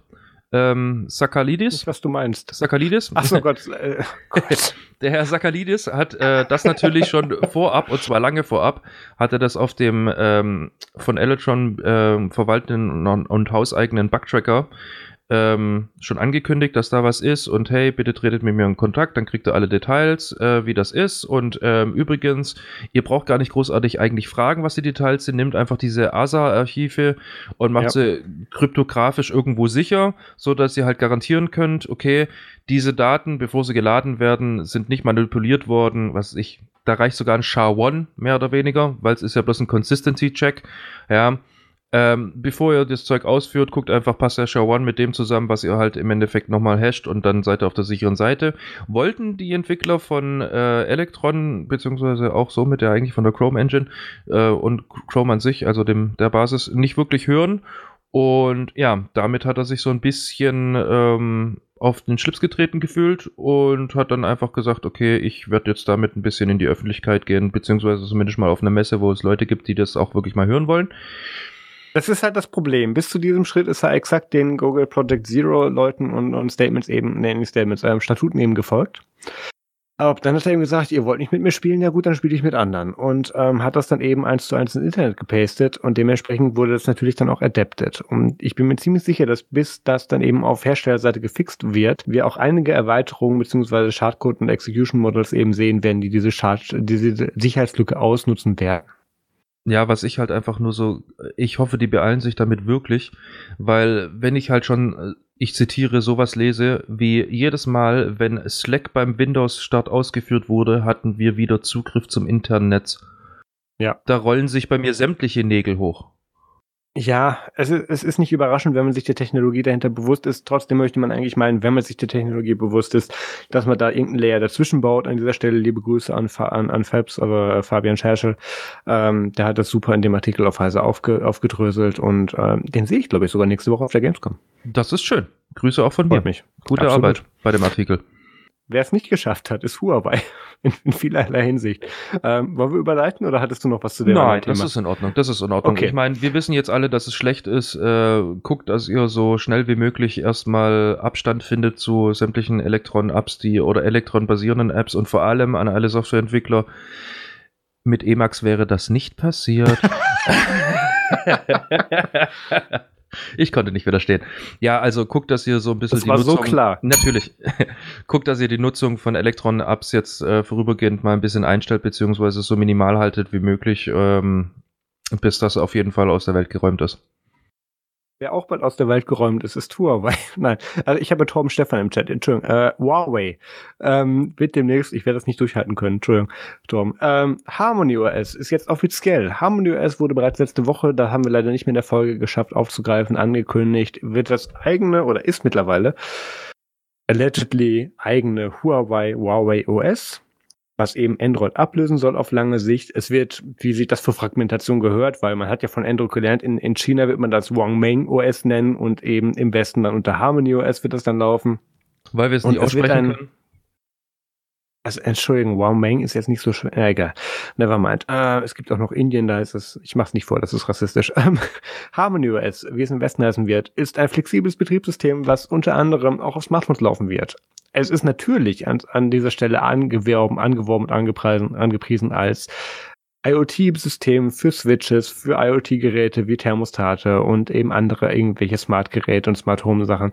Allerdings wird es halt primär und das können die so oft hinein, wie sie wollen, ähm, eben dann auf Handys beziehungsweise Smartphones oder Dumbphones, kann ich mir am Anfang auch vorstellen, wird es eingesetzt werden, was eben die Standardprozeduren und äh, Möglichkeiten eines Android-Betriebssystems übernehmen und imitieren soll. Und ähm, es basiert tatsächlich auf einem Microkernel. Aktuell haben die das noch so gemünzt, dass das nicht nur auf Microkernel, sondern auch auf einem Linux-Kernel laufen kann. Haben aber auch schon auf ihrer Entwicklerkonferenz, der Huawei Developer Conference, keine Ahnung, wo ich die Abkürzung schon mal gehört habe, ähm, gesagt, ähm, ja, das läuft jetzt noch mit Linux drunter, damit leichter geht, aber auf Dauer hätten wir da schon was Richtiges drunter und ich weiß, das wird viele in unserem Zuhörerkreis so ein bisschen triggern. Minix. Aber auch Linux. das sind die anderen, die triggern wir nicht, weil die sind zu gefährlich. Grüße, ähm, Grüße an Herr Tannenbaum übrigens. Genau, genau, wenn du uns zuhörst. Ähm, äh, Dingenskirchen, genau, wo wollte ich hin? Ähm, das wird nicht nur natürlich die Linux-Heads triggern, ähm, weil es ging natürlich nicht nur darum, dass man da auf Dauer eben Linux drüber laufen lässt, sondern auch was eigenes, weil Kontrolle ist Macht und Machtplattform ist gleich Macht. Und ähm, ich kann tatsächlich, das, das, das ist ein bisschen zwiespältig, aber ich, ich finde es gar nicht so schlecht, dass da jetzt nicht nur Mikrokernel, beziehungsweise als Mikrokernel nicht nur Linux drunter sitzen wird. Weil Competition, das haben wir ja gelernt aus den USA, kann manchmal was bringen, wenn die Legislaturperiode gerade stimmt. Ähm, und das ist eine ganz gute Idee. Und auf einem neuen Betriebssystem die gleichen Fehler und Fragmentierungsfehler zu machen, wie man sie auf Android mit Linux gemacht hat, finde ich mit dem Huawei bzw. Harmony OS gar keine so schlechte Idee. Und Huawei hat tatsächlich die Möglichkeiten, da so lange Geld gegenzuschmeißen, bis es ansatzweise Marktrelevanz äh, erhalten wird. Da reden wir von plus zwei Prozent. An dieser Stelle das muss der. An dieser Stelle muss der Linuxer bei mir mal ganz kurz getriggert sein. Und zwar, Linux ja, ist kein Mikrokernel, sondern ein monolithischer Kernel. Ich hatte ja gesagt, Linux und. Ja, ja, aber du hast aber du hast recht. Ja. Weiter im Text. Gut. Also es, ich finde es tatsächlich also äh, das, das muss man jetzt von zwei Seiten sehen. Ähm, ich bin natürlich an irgendeiner Stelle, auch wenn ich mittlerweile macOS-User bin, immer noch an diesem Punkt, wo ich sage, ich hätte ganz schon gerne, dass Linux die Weltherrschaft jetzt erreichen würde. Problem wäre, ab Tag zwei dieser Weltherrschaft hätte es die gleichen Probleme wie das proprietäre OS davor, ganz einfach wegen der Verbreitung. Und ähm, ich habe da kein Problem mit zu sagen, okay, dann, dann macht da, was weiß ich, wir ignorieren ja seit, seit, seit vielen Jahren BSD oder irgendwelche anderen Sachen, die da runter als Abstraktionslayer sitzen halt darunter, was du willst, mach da eigene Sachen daraus. Das ist gar nicht das Problem, aber separiere dich von dem, von den ganzen Sachen, die es da aktuell gibt. Versuche aber eine aufbaubare Codebasis zu erhalten. Und darüber hast du eben dann auch an die ganzen Entwickler, wie es jetzt auch Huawei versucht, eine Möglichkeit zu schaffen, dass dann eben auch weltweit Entwickler sich daran anknüpfen können und damit was machen können. Und ähm, der wahrscheinlichste Fall ist natürlich, das muss ich als Pessimist natürlich trotzdem sagen, dass das Ganze schlichtweg floppt, da Google am Ende draufzeigt und sagt, haha, deswegen nehmt ihr uns. Ähm, aber im besten Fall passiert da immer noch, dass, dass die zumindest im asiatischen Bereich, und die Wahrscheinlichkeit ist wesentlich höher, da die Marktdominanz in China von Android wesentlich niedriger ist, ähm, dass sie in den, im asiatischen Bereich eine größere Marktrelevanz erreichen werden mit den Sachen, die sie auf IoT-Basis im, im, im Embedded-Bereich und im Microkernel-Bereich eben machen werden. Und dann später irgendwann zu Dumbphones und dann später zu Smartphones wahrscheinlich überwechseln würden. Und das ist definitiv eine Möglichkeit, gerade im asiatischen Bereich. Und wenn die halt im asiatischen Bereich genug spielen waren, dann können die auch in die USA rüberkommen. Und wir kopieren eh das und wollen eh das, was aus den USA kommt. Also der Bereich ist definitiv eine mögliche Abhol, äh, eine Abholmöglichkeit, wo man sagen kann, okay, ähm, Android ist hier vielleicht nicht das Ende der Fahnenstange. Wir dürfen natürlich nicht ignorieren, und das haben wir auch, das, das wiederhole mich, ich höre die Podcasts von den letzten drei Jahren an. Ähm, damit tust du natürlich nicht das App-Ökosystem auswechseln bzw. aushebeln. Der Vorteil hier allerdings ist trotzdem, dass du mit diesem Mikrokernel ist, der auch auf Linux-Basis alternativ laufen kann, dass du dir trotzdem die Kompatibilität zu APKs im engeren Sinne äh, ich will es jetzt, es ist ein bisschen zu verallgemeint, aber im engest, äh, im weitesten Sinne mit F-Droid quasi teilst. Das heißt, du kannst trotzdem APKs allgemein ausführen, hast am Ende trotzdem das Problem, dass dir bestimmte Services fehlen und guckst mal, wie weit die App kommt, bis sie abstürzt. Das ist, das ist F-Droid. Also ähm, das kannst du auch mit diesem System einigermaßen machen und Huawei hat das Geld und die Kapazität, das eben mit, mit, mit Kapazitäten und Geld so weit zuzuschmeißen, dass es einigermaßen am Ende funktioniert. Und Huawei ist eben nach Samsung und Google selber eben der einzigste, der relevant der, der relevant genug ist, mit, mit einer Hardware-Verbreitung ähm, ebenso auf Systemebene was durchgreifen zu können.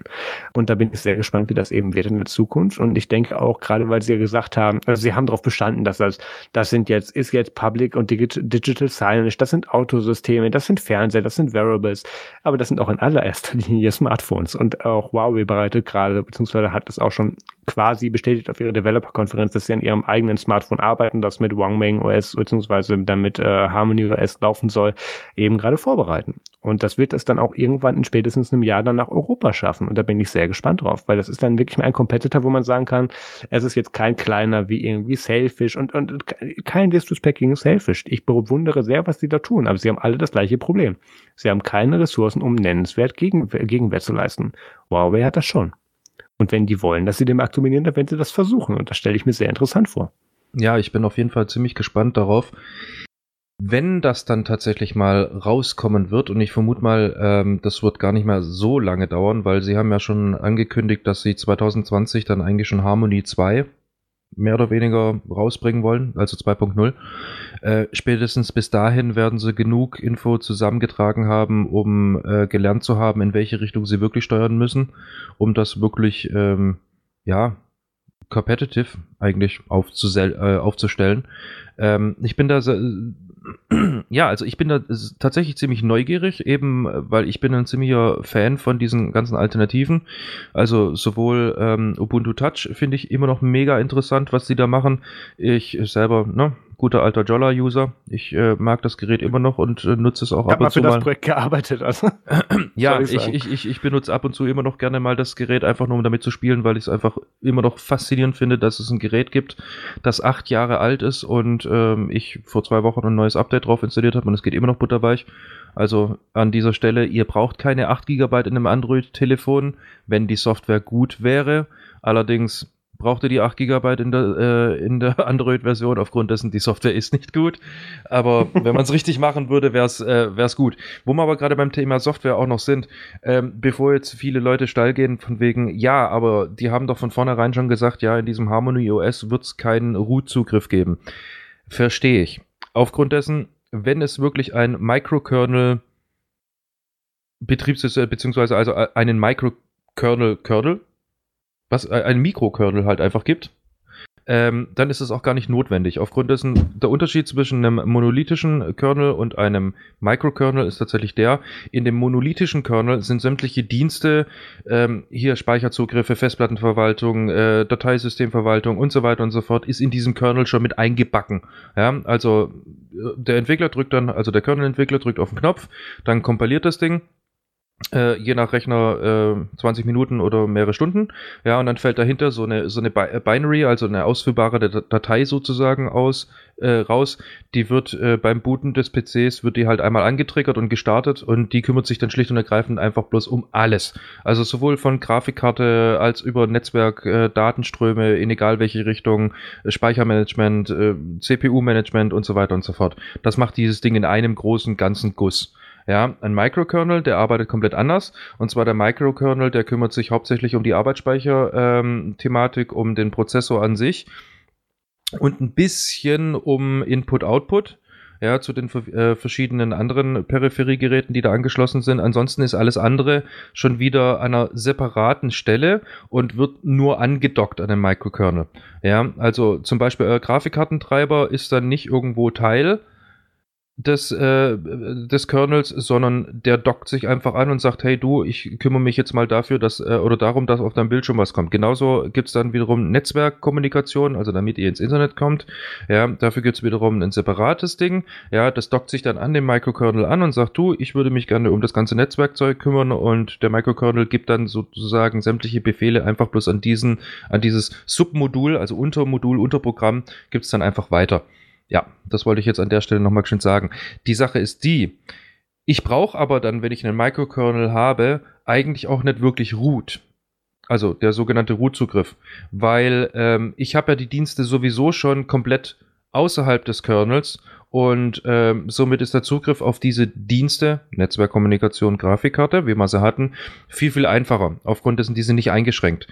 Da finde ich es jetzt dann wiederum interessant, wie wiederum ein Harmony, äh, ein Harmony OS hingehen wird und will das dann wiederum absichern, weil wenn ich keinen Root brauche und das damit somit ja auch nicht hinter irgendeiner schützenden Mauer sozusagen ist, ja, und jeder damit spielen kann, werden dann halt auch andere Leute, die nicht unbedingt gerade fair spielen, damit spielen wollen das ist das größte Problem, was im Moment gerade ich ja auch irgendwo bei dieser Micro Microkernel-Infrastruktur oder beziehungsweise an diesen Microkernels, die du so im Angebot haben kannst, ähm, gerade sehr, sehr noch spannend finde, wie sie das wiederum lösen wollen, weil wir haben zum, Be zu, ähm, zum einen das vom äh, Stallman, den Microkernel, das ist in dem Fall GNU Hurt.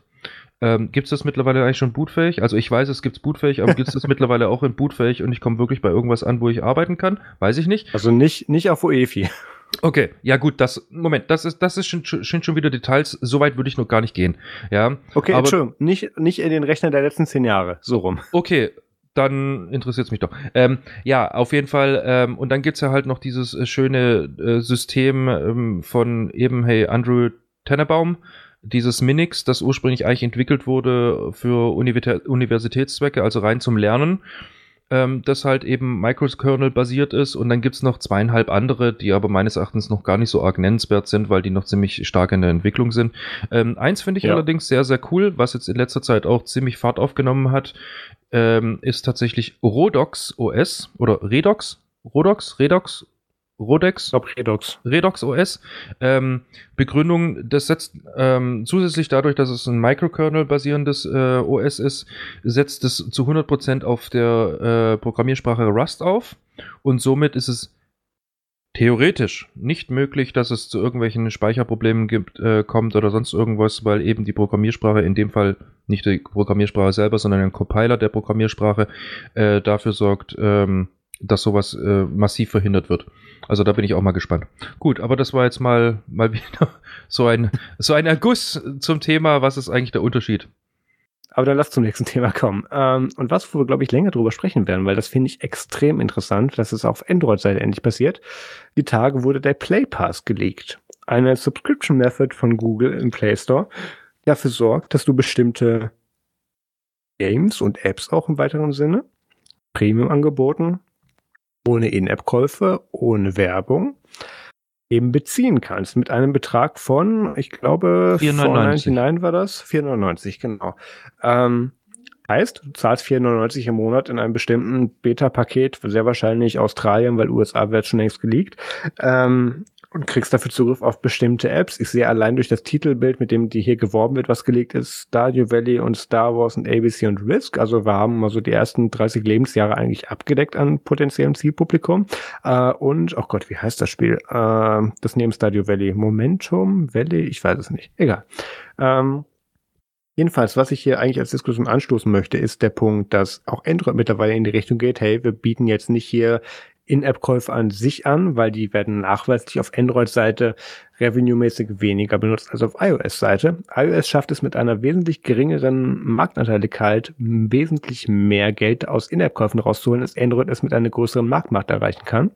Ähm, ganz einfach, weil eben iOS und, und macOS-Apps mehr optimiert sind für den mobilen und für den allgemeinen Anwendungsgebrauch als Android-Apps es sind. Dementsprechend sind auch mehr Leute bereit, dafür dann auch Geld auszugeben, wenn sie den Wert an sich schätzen und das Geld übrig haben. Ist ein, ist ein entscheidender Faktor. Und ähm, Deswegen sind auch Android-Apps äh, auch tatsächlich im Umkehrschluss, das ist die andere Theorie, nicht so optimiert. Und deswegen wird jetzt mit ähm, Apple Arcade beziehungsweise dem Gegenstück, was hier eben Android jetzt mit dem Google Play Pass anbietet, dass du eben einen 4,99 Monatsbetrag zahlst, um auf bestimmte Apps und In-App-Purchases kostenfrei in Anführungszeiten, aka ohne Zusatzzahlung Zugriff zu erhalten. Ähm, die bieten das damit eben an und versuchen damit irgendwie gegen anzukommen. Und ich finde das ein sehr interessantes Konzept und ich habe mich eigentlich gewundert, dass es bei Android noch nicht irgendwie Sache ist, weil das wäre genau das. Android hat das, das ist, ist ähm, die Rechnung ist ein bisschen einfacher, weil es einfach, weil auf Android so ein paar Millionen mehr Nutzer sind weltweit. Auch meine App oder meine Apps, die ich damals auf um, Google Play Store verwaltet habe, haben zwangsläufig allein durch die Sprachkategoriemäßigkeit oder was auch immer oder über die Zielgruppen, äh, äh, oh Gott, wie hieß das bei Google Play? Äh, Zielgruppen Consideration, ich weiß es nicht, was war auf Englisch. Ähm, du konntest sehr genau targeten, für wen deine App eventuell interessant sein könnte. Dementsprechend hat Google eben auch, wie wir auch anfangs mit Podcasts besprochen, eben ihren Algorithmus aufgebaut, für wen könnte diese App interessant sein. Und darüber kannst du eben auch sehr genau, beziehungsweise einfach sicher gehen zu sagen, hey, ich schmeiße jetzt hier meine App rein und es wird bestimmt mindestens 1000 Leute geben, für die diese App interessant sein würde. Baust noch In-App-Purchases ein und kannst dir sicher sein, von diesen 1000 Leuten werden 10% mindestens das Ding kaufen. Oder beziehungsweise einen Zusatzpass davon kaufen. Und jetzt hinzugehen und zu sagen, hey, wir machen jetzt einen, einen, einen Pass rein, mit dem du fünf, irgendwie knapp fünf Tacken im Monat bezahlst und das dann nach der Nutzungsweise aufgeteilt wird, finde ich sehr interessant, weil ähm, der Android-User, würde ich mal schlichtweg behaupten, tendiert dazu, mehr Apps oder mehr verschiedene Apps zu nutzen als der iOS-User, weil einfach nicht so viel integriert ist, würde ich jetzt schlichtweg mal schätzen. Äh, Pierre, korrigiere mich. Ähm, Allerdings, wenn der das eben so tut, kann man darüber dann auch eben aufteilen auf Android. Hey, du nutzt jetzt irgendwie zweimal am Tag folgende Game-App für zwei Stunden. Daraus kann man einen bestimmten Prozentsatz errechnen, wo man dann am Ende des Monats sagen kann, so viel von diesen 4,99 äh, bzw. 30 Prozent Abzug, weil Google will ja auch noch was dran verdienen, ähm, ist nicht gesichert. Ich glaube, es sind 30 Prozent, wahrscheinlich sind es nur 10 bei diesem Pass, würde mehr Sinn machen, ähm, gehen dann an den Entwickler dieser besagten App. Und das ist tatsächlich nochmal ein Revenue-Modell, was für manche Entwickler mehr Sinn macht, als wenn sie es selber und eigenständig verkaufen würden. Gerade vor allem, wenn du halt Nischen-Applikationen anbietest. Ganz genau. Ähm, was du auf jeden Fall gesucht hast, ist äh, Monument Valley. Dankeschön. Ähm, ja, genau. ich habe es auch ewig gesuchtet. Ähm, also wa was mich da jetzt schon mal erstaunt ist, dass äh, tatsächlich Apple erster war, weil Apple ist ja normalerweise immer so die Firma, die äh, also ist in Anführungsstrichen langsamer bei solchen Sachen. Ähm, Macht es dann aber umso besser, weil sie halt aus den Fehlern der anderen, also die sagen, ja, geht mal spielen. Ah, okay, gut, äh, das und das äh, sollte man nicht tun. Gut, wir machen es dann halt gleich mal von Anfang an nicht. Gut, man muss dazu sagen, klar, Leute, die im Apple-Universum sind, die werden im Apple-Universum bleiben, eben weil es halt super integriert ist. ähm, ganz genau, aber das ist auch wieder was, wo du jetzt gerade schon erwähnt hast, eben diese Integra äh, Integration der Apps untereinander. Ähm, kann ich jetzt persönlich fast gar nichts dazu sagen, aufgrund dessen mein iPhone funktioniert genauso gut oder so schlecht wie mein ähm, hier mein Android, den ich einsetze. Aufgrund dessen, ich benutze jetzt gar nicht mal so viele Apps. Also ich habe hier halt äh, die 5 Trilliarden Messenger, die man halt mittlerweile haben muss, um einfach schlicht und ergreifend jeden zu erschlagen. Eine ähm, Bubble abzudecken, ja. Ja, ganz genau. Dann ähm, habe ich halt die üblichen Sachen wie halt die Amazon-App hier, Fotoverwaltungs-App, dann klar den Store, wer braucht ihn nicht, dann halt wiederum die App von meinem jeweiligen halt Telefonanbieter. Ähm, das übliche hier, Lieferservice, äh, Geldübertragungs, bla bla bla und halt ansonsten PIM, also Kalender, Erinnerungen, Notizen, Kontakte, Ende. M guten Wecker habe ich noch und eine Kamera-App, aber ja, und Maps. System-Apps, die würde ich nicht dazu zählen. Ja, genau, die würde ich jetzt einfach nicht dazu zählen. Aber ansonsten ist mein, äh, mein Gerät, also die unterscheiden sich extrem. Ja, die, die, die unterscheiden sich extrem überhaupt nicht, äh, stelle ich gerade fest. Die haben eigentlich nahezu ja gut, es heißt halt beim anderen auf, was weiß ich, Movies, beim anderen halt nicht. Ja, aber ansonsten sind die nahezu identisch aufgebaut, weil ich habe halt nur mein gewisses äh, Set an Apps die ich halt nutze und mit denen ich lucky bin und ähm, oder happy in dem Fall. Und äh, kann da eigentlich tatsächlich nicht so arg viel dazu sagen, ob es ähm, in der Android-Welt mittlerweile immer noch so ist, dass du ähm, viel, viel mehr Apps installiert haben musst, um das gleiche erschlagen zu können, was du jetzt mit einem ähm, Gerät aus dem Hause Apple irgendwo nutzt. Das ist ein mal, entscheidender Punkt, den ich vergessen habe zu erklären. Vielleicht noch kurz zu deiner Argumentation, dass okay. es eben einwerfen. iOS-User tun im Jahr mehr in den Apple App Store an finanziellen äh, Werten und an Gutscheinen oder was auch immer einspielen, als es global die Android-User machen, obwohl sie eine wesentlich geringere, habe ich das erwähnt, eine das wesentlich geringere Marktreichweite haben? Okay, gut. Ja, genau. Also da wird wesentlich mehr Geld bzw. monetäre Werte umgesetzt mit wesentlich weniger Anwendern im Gegensatz zu einer größeren Anwenderschaft mit mehr Leuten, die aber weniger Geld umsetzen. Ja, richtig. Die Sache ist aber halt die, ich denke mal, das liegt auch irgendwo generell an dem Re Revenue-Modell beziehungsweise an, an der Position, wie sich Android ja von Anfang an äh, positioniert hat. Und zwar, ich habe ja hier mein Apple-Gerät, das ist schweineteuer. Ja. Ja. Ähm, ja, wenn ich mir das jetzt im Endeffekt leiste, habe ich ja schon viel Geld ausgegeben. Ich bekomme dann wiederum im App Store gewisse Qualität an Apps, weil man muss schon sagen, also die paar Apps, die ich jetzt halt wirklich benutze, die sind schon merklich besser. Also Stabilität, Funktionsweise ist komplett gleich, aber wiederum Handhabung und so weiter und so fort, äh, die sind da schon besser integrierter, fühlen sich einfach gesünder an, wenn ich sie halt nutze. Ich, ich, ich lasse ich lass ähm, Stabilität nicht mehr gelten. Wann ist dir das letzte Mal auf dem iPhone eine App abgestürzt? Äh, noch nie. So. Ich würde behaupten, das, würde das kommt verschwindend gering vor. Ich äh, kann das gleiche aber das über, halt meine, halt über meinen Androiden auch sagen. Okay, das kann ich zum Beispiel nicht aus meiner Zeit, wo ich noch Android benutze. Aber, aber gut, egal, lass weitermachen. Genau. Ich glaube, das, was du sagen wollen, ist klar. Ja, ja, äh, worauf ich hinaus wollte, ist dann halt noch, gut, ich habe ja dann wiederum auf der anderen Seite Android, wo die Geräte ja anfangs schon vergleichsweise, also teuer sind sie immer noch alle, ja, aber vergleichsweise viel günstiger und subventioniert vor allem auch durch Google am, ganz am Anfang ähm, auf den Markt gekommen sind dass da natürlich das Klientel sagt, ja, ich nehme jetzt keinen Apple aufgrund dessen, die sind teuer, ich nehme jetzt lieber das günstigere aufgrund dessen, das macht all das, was ich brauche. Dass dann wiederum die Leute hingehen und sagen, ja gut, ich habe jetzt eh schon gespart an dem Telefon, ich möchte natürlich dann auch an den Apps sparen, liegt irgendwo, also ich möchte das jetzt keinem unterstellen, aber das ist eigentlich naheliegend da. Ich meine. Ich finde auch nicht, dass man rechtfertigen muss, wenn man günstigere Apps nutzt oder wenn man daran Geld sparen möchte, wenn man denkt, man könnte es damit den gleichen Arbeitsumfang in dem Fall bewältigen. Mir geht es auch gar nicht um ähm, die Rechtfertigung, sondern einfach um, nur um das Mindset, das du von Anfang an hast. Verstehst du, was ich meine? Also einfach nur, wie du, denke ich mal, psycho, also, ne, also wie du halt denkst. Okay, ich habe jetzt das günstigere äh, Gerät genommen. Okay, ich habe jetzt im Store eine App, die kostet 9,99 ich rede jetzt hier mal vom äh, Play Store. Die kostet 9,99 und ist ein super geniales ähm, Aufgabenverwaltungssystem. Daneben ist eine, die kostet Zero.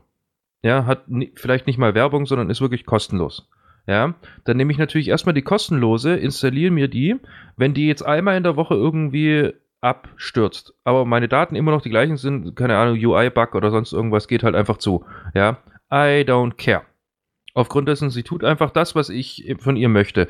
Die 999-Variante, ja, die bricht vielleicht nicht einmal im, in der Woche ähm, ab, sondern läuft halt mehr oder weniger durch. Aber ich habe ja schon was und ich kann ja damit leben und es war günstig und ich habe es kostenlos und guck mal, es kann doch alles das, was ich will und so weiter und so fort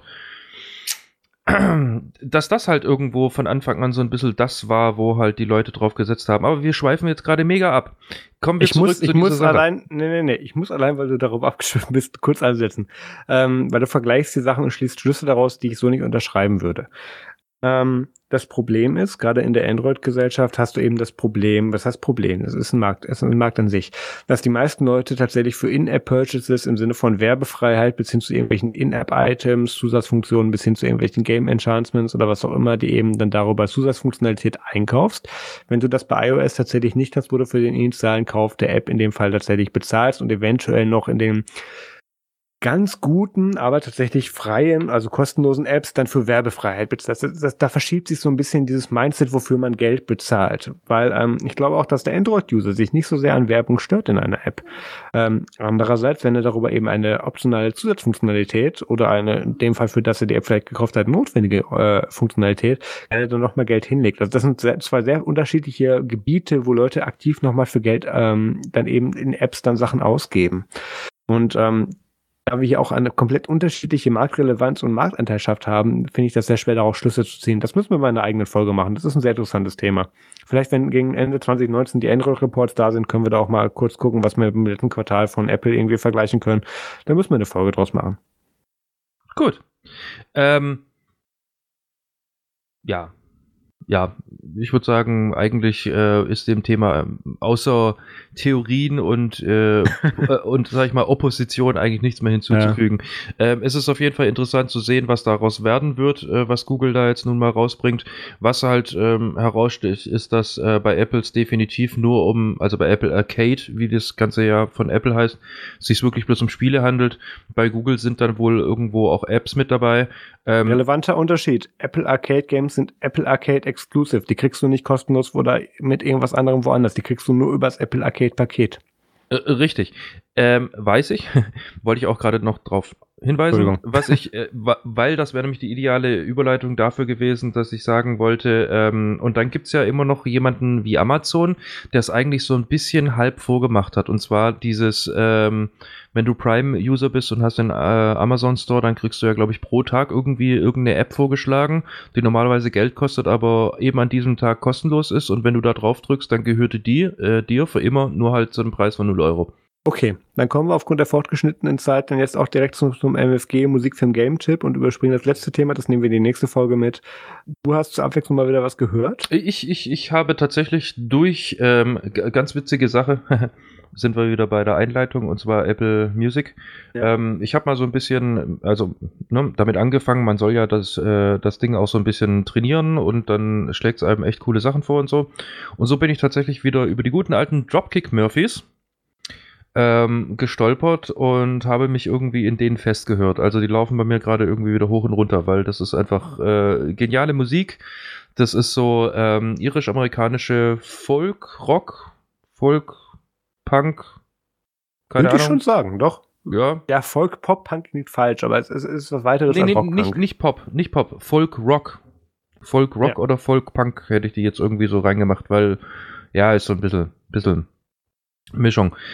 Ähm, ja, ähm, die sind auch mittlerweile schon, ich glaube, seit 95, 96 irgendwie sind die am Start, ähm, sind äh, mehrfach auch schon umbesetzt worden und machen teilweise echt äh, lustige Partymusik, nehmen sich gerne selber irgendwo auf die Schippe ähm, und wenn man sie mal live gesehen hat, ähm, ist man generell einfach bloß Fan von den Jungs aufgrund dessen, die machen richtig geniale Stimmung. Und ja, wie gesagt, da, da habe ich mich jetzt einfach mega festgefressen bei denen. Die höre ich gerade im Auto, während der Arbeit. Die laufen gerade hoch und runter. Genau. Und dann. Sehr schön. Ja, also ich bin, ich bin, ich kann sie dir nur, an, nur ans Herz legen, sie mal wieder aufzutauen. Ich weiß, du hast die ja auch immer mal wieder gehört, aber wird immer mal wieder, mal wieder aber lang, lange nicht mehr tatsächlich. Ja, genau. Ja. Ich mach mal wieder auf Wiedervorlage. Das ist gut. Ähm, ja, Film hätte ich gerne geguckt, kam ich aber nicht dazu. aber ich verrate noch nicht, um was es geht. Aufgrund dessen, dann habe ich nämlich nächstes Mal schon äh, nichts mehr zu sagen, weil ich es jetzt schon gespoilert habe. Schreib's dir auf. Ähm, hab ich, hab ich. Ist, ist auf meiner Wiedervorlage. Irgendwann mal werde ich es mir auch wieder vorlegen können dürfen. Ähm, kommen wir also gleich zum Spiel und zwar heute wird es mal wieder analog. Und zwar, ich wurde tatsächlich unter der Woche ähm, eingeladen zu einer Party Wizard. Das ist ein uns uh. altes Spiel aus den 80ern, irgendwie sowas. Ähm, kam aber erst ähm, Mitte der 90er zu uns, nach Deutschland rüber. Und es ist ein ziemlich simples Spiel eigentlich, äh, ziemlich vergleichbar mit Skat, kann man sagen. Also es geht hauptsächlich um Stechen, aber der interessante Twist bei diesem Spiel ist, ähm, man, ähm, gut, wobei das macht man beim Skat auch, ähm, man, ja, man sagt sozusagen an, wie viel Stiche man pro Runde machen möchte. Ja. Und je nachdem, ob man ähm, also richtig liegt oder falsch liegt, gibt es dann halt Punkte dazu, Punkte abgezogen und so weiter und so fort. Ähm, der Twist bei Wizard ist allerdings, man fängt mit einer Karte pro Spieler an dann kommt die nächste Runde, dann hat man zwei Karten. Und je nachdem, wie viele Spieler äh, du bist, hast du, also bei vielen Spielern hast du noch irgendwann mal relativ wenig Karten auf der Hand. Bei, wenn du bloß zu zweit bist, dann explodiert irgendwann mal deine Hand, weil du nicht mehr weißt, ja. wo du die ganzen Karten halten sollst. Und ähm, gerade so, sag ich mal, ab drei Personen, ich glaube, das ist sogar das Minimum. Ja, ab drei Personen, oder? Doch, das ist es, äh, das ist das Minimum. Ähm, ab drei Personen macht das Spiel richtig Spaß. Und vor allem, ähm, es hat diesen Untertitel, zumindest im Deutschen, das Spiel, das sie in Rage bringt. Ähm, also es ist super geniale äh, Mischung, wie eigentlich beim Skat auch, äh, aus Strategie. Du musst ähm, dich selber gut einschätzen können. Du kannst sehr gut taktisch vorgehen, weil du eher so der passive Spieler bist oder der aggressive, äh, aggressive Spieler. Also gibt mega viele äh, Freiheiten und Möglichkeiten, wie du dieses Spiel tatsächlich spielen kannst. Ähm, es ist super günstig zu haben. Ähm, so eine Partie dauert auch gut mal eine Stunde oder sowas und in der Stunde geht es dann wirklich heiß her und ist super witzig. Ähm, wie gesagt, schaut euch das an. Es gibt da mittlerweile sogar einen zweiten Teil, wie ich jetzt gerade tatsächlich rausgegoogelt habe. Ähm, und der bietet sogar die Möglichkeit, dass man ähm, zu, nur zu zweit spielen kann und einer ist dann wie beim Skat sozusagen der Offizier. Ja, also zieht euch das Spiel rein. Ähm, es ist tatsächlich einfach mal super nebenher zu spielen und es muss ja nicht immer digital sein. Wo wir gerade bei digital sind, Marius. Ja. Ja gut, ich habe mir tatsächlich den neuen Fast and the Furious Presents Hobbs and Shaw Film angeschaut, in der Hoffnung, dass da jetzt irgendwas mit zwei Muskelpaketen und zwei Autos stattfindet. Und selbst dafür war die Story zu flach. Also, also Fast and the Furious Filme haben jetzt nicht wirklich irgendwie einen hohen Anspruch, das muss man ja dazu sagen. Allerdings, ähm, wenn man jetzt nicht gerade auf Autos und Geschwindigkeit steht, danach wird es dann relativ flach. Ähm, selbst dafür war der Film schlecht. Die hatten extrem viel, also es hat mich sehr an, an äh, hier äh, Transformers erinnert, weil da irgendwie ähm, ein Motorrad verwandelt sich, während es unter dem äh, LKW-Auflieger durchfährt auf der Autobahn und so und dann steckt der Steiger, äh, der, der Fahrer davon dann wieder aus. Also es, da war extrem viel CGI drin, extrem viel gutes CGI, das muss man dazu sagen, aber es ist halt absolut unrealistisch, aber dafür gut gemacht. Ähm, andererseits, man hat jetzt halt hier eben äh, äh, Dwayne Rock Johnson, äh, Jason Statham und Idris Elba eben dann also Elba natürlich in die Bösewichtrolle gepackt, weil was sonst und ähm, der war dann irgendein Cyborg, der dann irgendwie out of commission geschickt wurde gegen Ende und so. Also das ist, es, es war ein bisschen zu, äh, so leid es mir tut und so prollig es klingt, es waren zu wenig Autos dabei für einen Fast and the Furious Film. Ich oh. mag die ja an sich sehr, weil da sehr viel mit Autos und wenigstens Action mit drin vorkommt, aber dafür waren da irgendwie, ich könnte nicht mal mehr die beiden Autos aufzählen, die die beiden gefahren sind. Hat einfach keine zentrale Rolle, ja? Okay, ich schaue diesen Film nicht. Ja, genau. Das hat mich sehr enttäuscht, weil ich habe den tatsächlich lange auf der Liste stehen gehabt, in der Hoffnung, mir ihn anzuschauen und, und interessant finden zu können. Und das hat dann leider nicht stattgefunden. Was dafür sehr interessant war, war Agents of Shield, das Ende der Staffel 6, was ich mittlerweile endlich mal gucken konnte. Und ähm, lass mich kurz überlegen, in Deutschland ist erst Staffel 4 einigermaßen draußen, deswegen kann ich nichts dazu sagen. Ähm, der Twist wird noch krasser. Es werden noch mehr Leute weggehen, die dann wiederkommen. Und gegen Staffel 7, die mit der Serie dann noch endet, wird es noch interessanter. So, das ist alles, was ich dazu sagen kann. Ähm, ja, dann bin ich mit meinen MFGs eigentlich auch durch. Musik habe ich nicht groß gehört diese Woche, bis auf meine übliche Spotify-Playlist, äh, nerdsum.de slash Spotify. Doch, die müsste noch geschaltet sein. nerdsum.de slash Spotify. Dann, ähm, bleibt eigentlich nur noch übrig zu sagen, Feedback bitte an podcast.nerdsum.de.